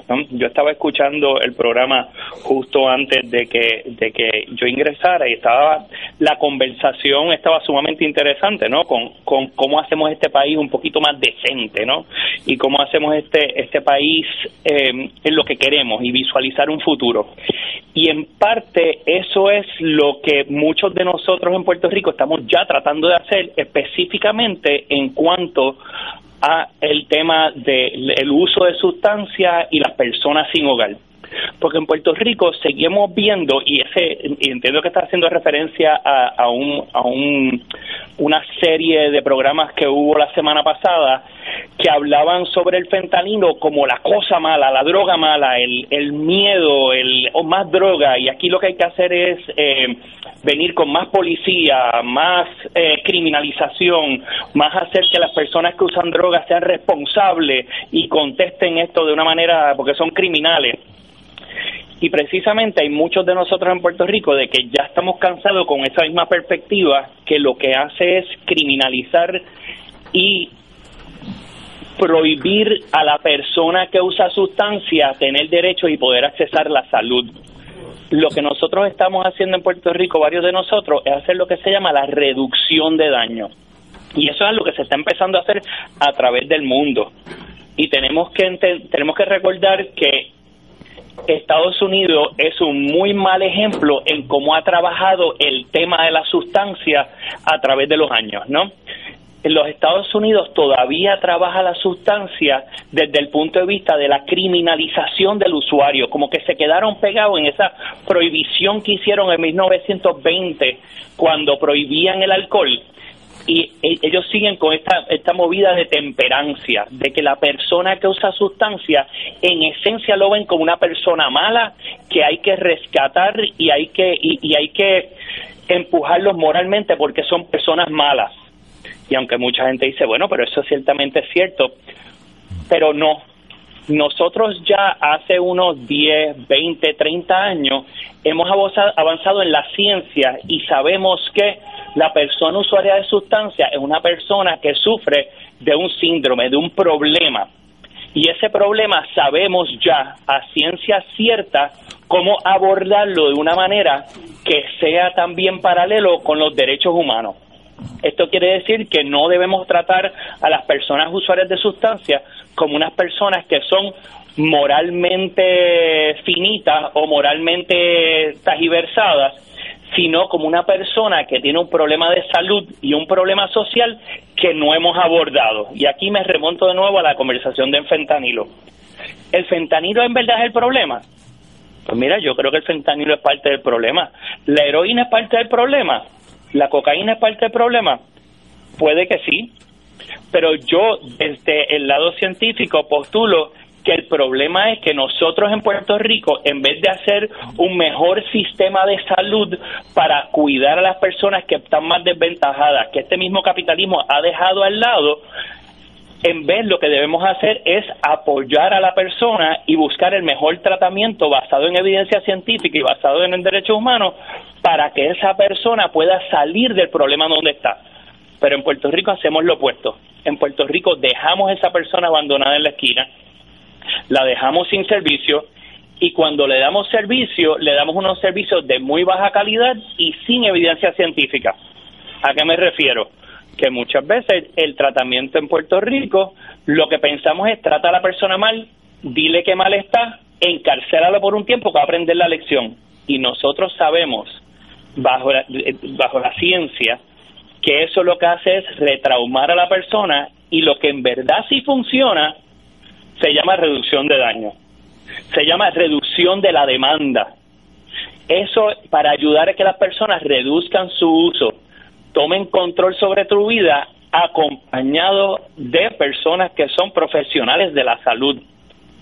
No se arregla el problema de, la, de la, del uso de sustancias gritando a una persona diciéndole que es bobo, que es bruto, como mucha gente está haciendo por ahí, sino apoyando con profesionales de la salud, teniendo un abordamiento biopsicosocial, que quiere decir necesitamos médicos, necesitamos psicólogos y psicólogas, consejeros, necesitamos trabajadores sociales y ese tipo de equipo es el que nosotros en Intercambios Puerto Rico estamos conformando para que cuando una persona tenga un problema con uso de sustancias, nos puede llamar y en la comunidad le ayudamos a que esa persona empiece a abordar los problemas de sus sustancias desde el cuerpo, que es lo que está pasando con la persona físicamente, qué está pasando con la persona de manera psicológica y qué necesita socialmente para sostenerse y levantarse y poder mejorar su calidad de vida. Y ese es nuestro trabajo. ¿Cómo cae el fentanilo en esto? La conversación fácil es hablar del fentanilo, decir que el fentanilo es malo y atacarlo. La pregunta difícil es cómo en Puerto Rico vamos a montar un servicio de salud que sea humanizado, basado en los derechos humanos, para que haya servicios de salud adecuados, para que las personas puedan decir, yo tengo un problema de sustancia, ayúdame a salir de esto. Eso todavía no existe. En Puerto Rico todavía estamos atacando muy fuerte con el estigma, con la discriminación y diciendo que las personas son malas y las personas todavía sienten vergüenza de decir yo soy usuario y tengo problemas y no saben a dónde llamar y muchos lugares donde llaman y le proveen ayuda no encuentran una ayuda humanizada y basada en el respeto, respetar a la persona desde el, desde el ámbito de salud y proveerles eh, salud desde los profesionales de la salud. Eh, Rafa, tú estás, eh, tus oficinas están en Fajardo. Correcto. Eh, acá en San Juan está la iniciativa que iniciara el compañero senador, ¿cómo se llama? Vargas Vidot. Vargas Vidot. Pero, ¿qué, qué, qué ofrece su oficina, doctor? Pues mira, para meternos en la programática, nosotros ofrecemos toda una gama de servicios porque entendemos que no, no, no hay un servicio que ayude a la población, sino que debe haber una gama de servicios. Nosotros empezamos por hacer alcance comunitario. Nosotros empezamos por ayudar a la persona donde está. Nosotros vamos a los hospitalillos que también se llaman shooting, nosotros vamos a donde se congregan la gente que usa sustancias, nosotros también vamos a los puntos de drogas donde venden la sustancia y hablamos honestamente con las personas que están usando la sustancia y le decimos qué tú necesitas, qué tú quieres, cómo tú puedes hacer ese uso de sustancia menos riesgoso. Nosotros hacemos esa metodología que aquí en Puerto Rico empezó el doctor Vargas Vidor, que es el intercambio de jeringuillas nosotros empezamos con ese, ese tema, reducir el VIH, reducir la hepatitis C y empezar a proveer servicios y ofrecer servicios de lo que llamamos bajo umbral, que sean fácil, accesibles y gratuitos. Las personas vienen a nosotros, reciben jeringuillas, de necesitar jeringuillas, nosotros también le ayudamos a que usen de una manera menos riesgosa cuando van a usar. Y ahí empezamos una conversación de respeto y, y de y, profesional de salud para hacerle un ofrecimiento que cuando ustedes quieran cambiar, yo te puedo ayudar en ese abordamiento. Tú necesitas tratamiento, nosotros tenemos una clínica de salud donde trabajamos eh, uso de sustancia de manera ambulatoria. Si hay una persona que usa heroína y quiere salir de la heroína, nosotros tenemos esa conversación. Una persona quiere eh, está usando cocaína y quiere reducir o dejar su uso de cocaína, puede hablar con nosotros y siempre vamos a tener un abordamiento respetuoso desde profesionales de la salud. ¿A qué me refiero? A tener muchos trabajadores sociales en nuestra plantilla de trabajo, tener psicólogos clínicos, tener consejeros psicológicos, tener navegadores de pacientes de VIH y de hepatitis C y tener personas usuarias de sustancias dentro también trabajando en la organización porque ellos y ellas saben exactamente cuáles son esos riesgos y cómo se mueve la sustancia en la calle y cómo abordar la persona en el ámbito comunitario.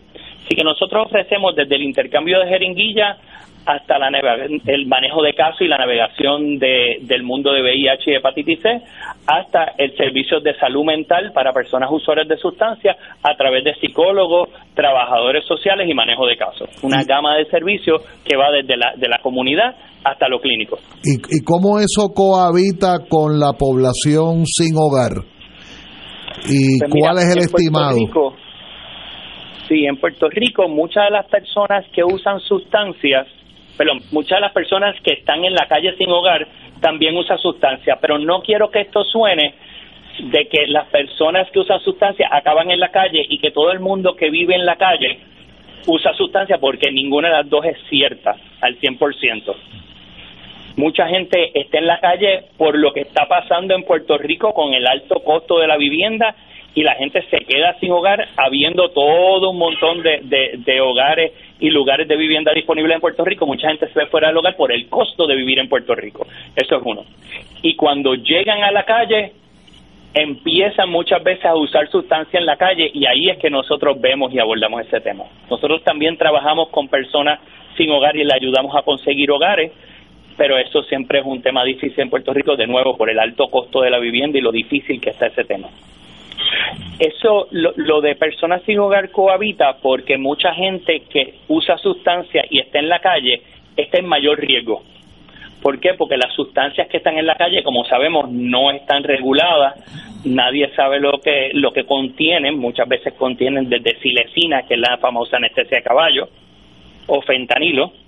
Así que incrementa el riesgo. Una persona que tiene unas condiciones de vida que vive en la calle tiene mucho más riesgo de tener una sobredosis, de no tener servicios adecuados día a día, y estar en riesgo de, violencia y de, y de enfermedades. Así que por, por ahí habitan esos dos problemas, esos males sociales que tenemos en Puerto Rico, que como bien dijeron en el segmento pasado, mm, los gobiernos anteriores no han abordado adecuadamente. Yo lo traigo y, y, digo que los dos gobiernos que han gobernado por los últimos 20, 30, 40, 50 años se han hecho de la vista larga y lo que han hecho es hacer la guerra contra la droga una guerra en contra de los usuarios de sustancias. Y este es el resultado.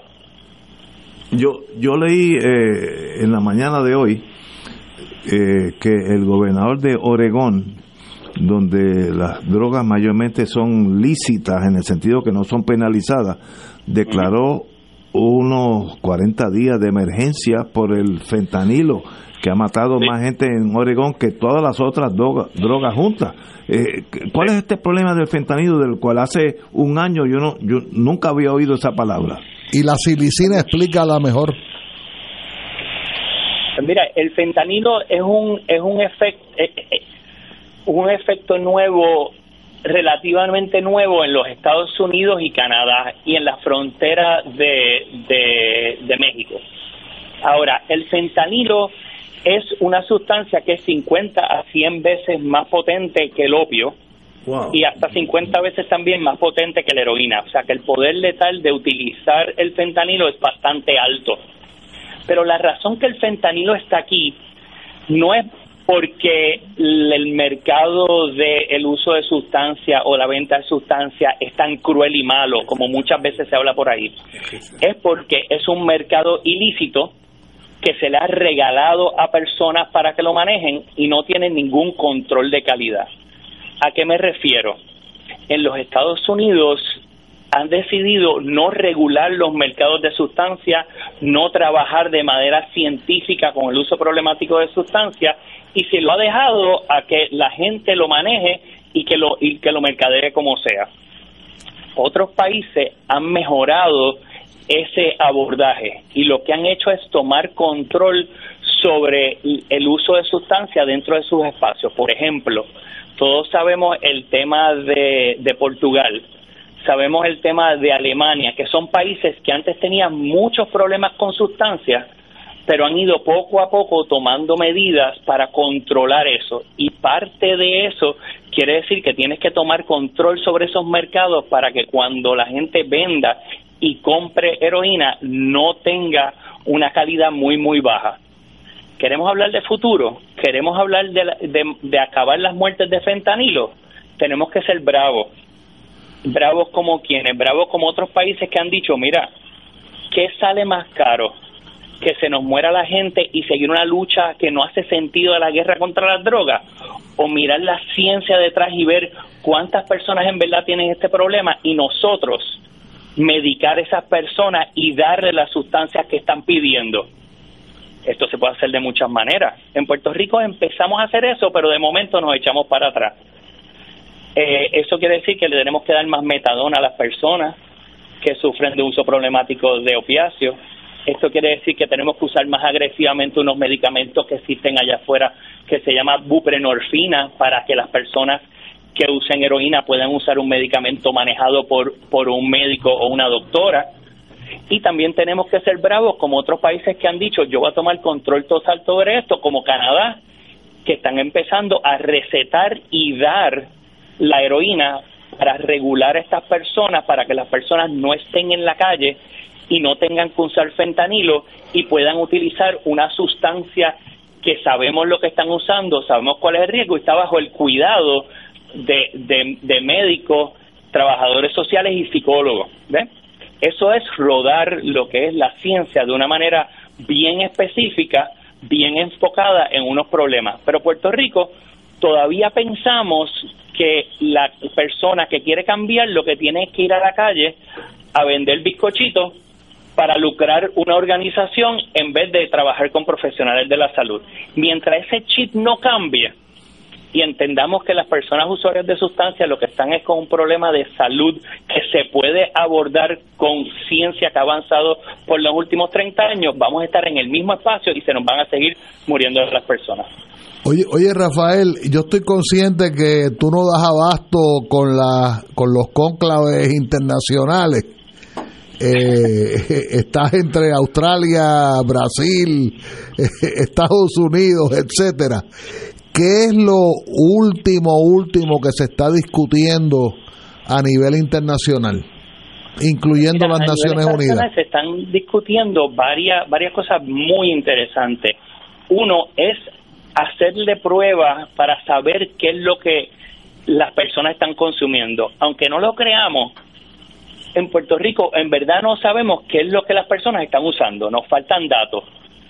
Y una cosa que está sucediendo ahora es el testeo o el chequeo de la sustancia a nivel comunitario para saber qué es lo que está usando la gente. Eso, eso uno, aunque parece bien básico, es muy importante. Número dos, otra cosa que está sucediendo es que están abriendo centros donde la gente puede usar sustancias y no tiene que estar en la calle. Me explico. Mucha gente puede venir a un centro que está limpio, hay profesionales de la salud, hay enfermeros y enfermeras, y tú puedes usar, inyectarte o fumar tu sustancia en un espacio donde está guiado y cuidado por profesionales de la salud y obviamente ahí hay un ofrecimiento de tratamiento basado en evidencia científica, hay un apoyo, no hay un castigo, porque el castigo sabemos que no hace que las personas cambien, sino el apoyo y cuando la persona necesite o quiere cambiar, ahí se hace el ofrecimiento eh, de servicio. De hecho, hay dos lugares de estos que abrieron en Nueva York y existen alrededor de veintipico, treinta y pico de estos lugares a través de los estados, a través de, perdón, del mundo entero, donde, donde las personas pueden utilizar bajo el, el, la guía de profesionales de la salud. Esto a lo mejor nos parece a nosotros como que no hace sentido, pero cuando uno mira los datos, las personas viven mucho más en salud, las personas están en cuidado bajo profesionales de la salud y, y los índices de violencia bajan, los índices de criminalidad en las comunidades bajan y de, de, de chiripa empiezas a trabajar con el mercado ilícito y la violencia cotidiana, de chiripa.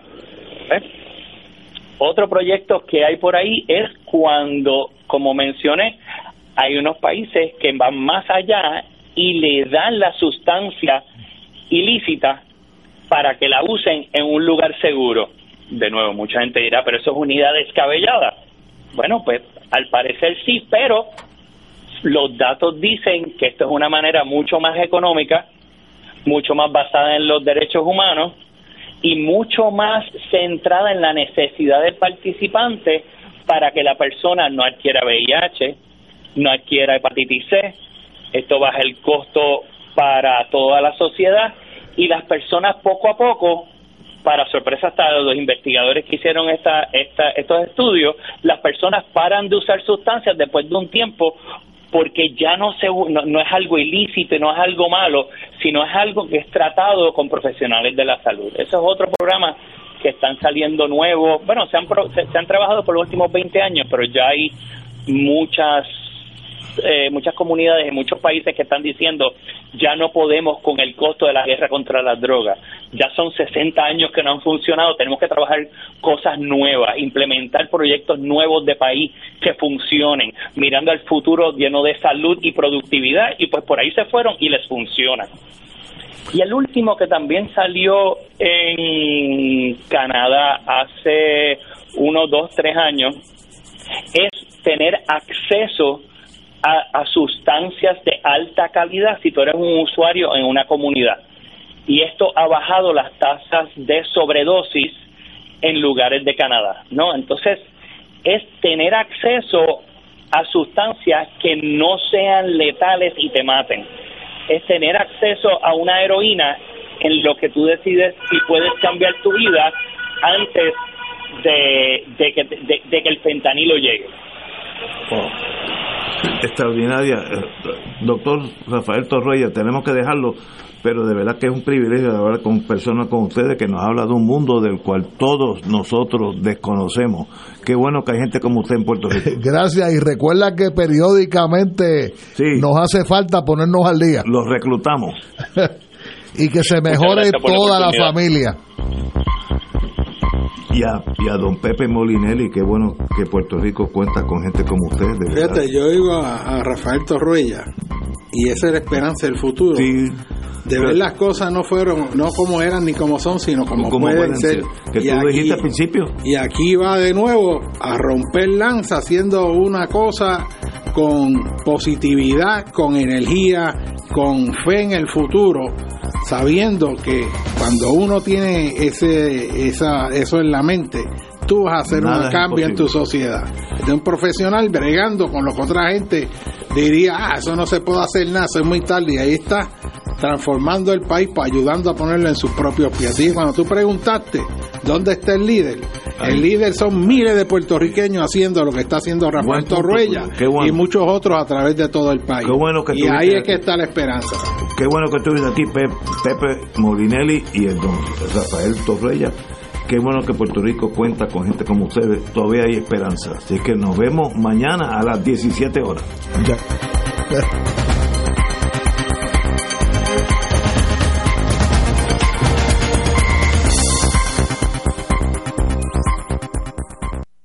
Esta emisora y sus anunciantes no se solidarizan necesariamente con las expresiones vertidas en el programa que acaban de escuchar.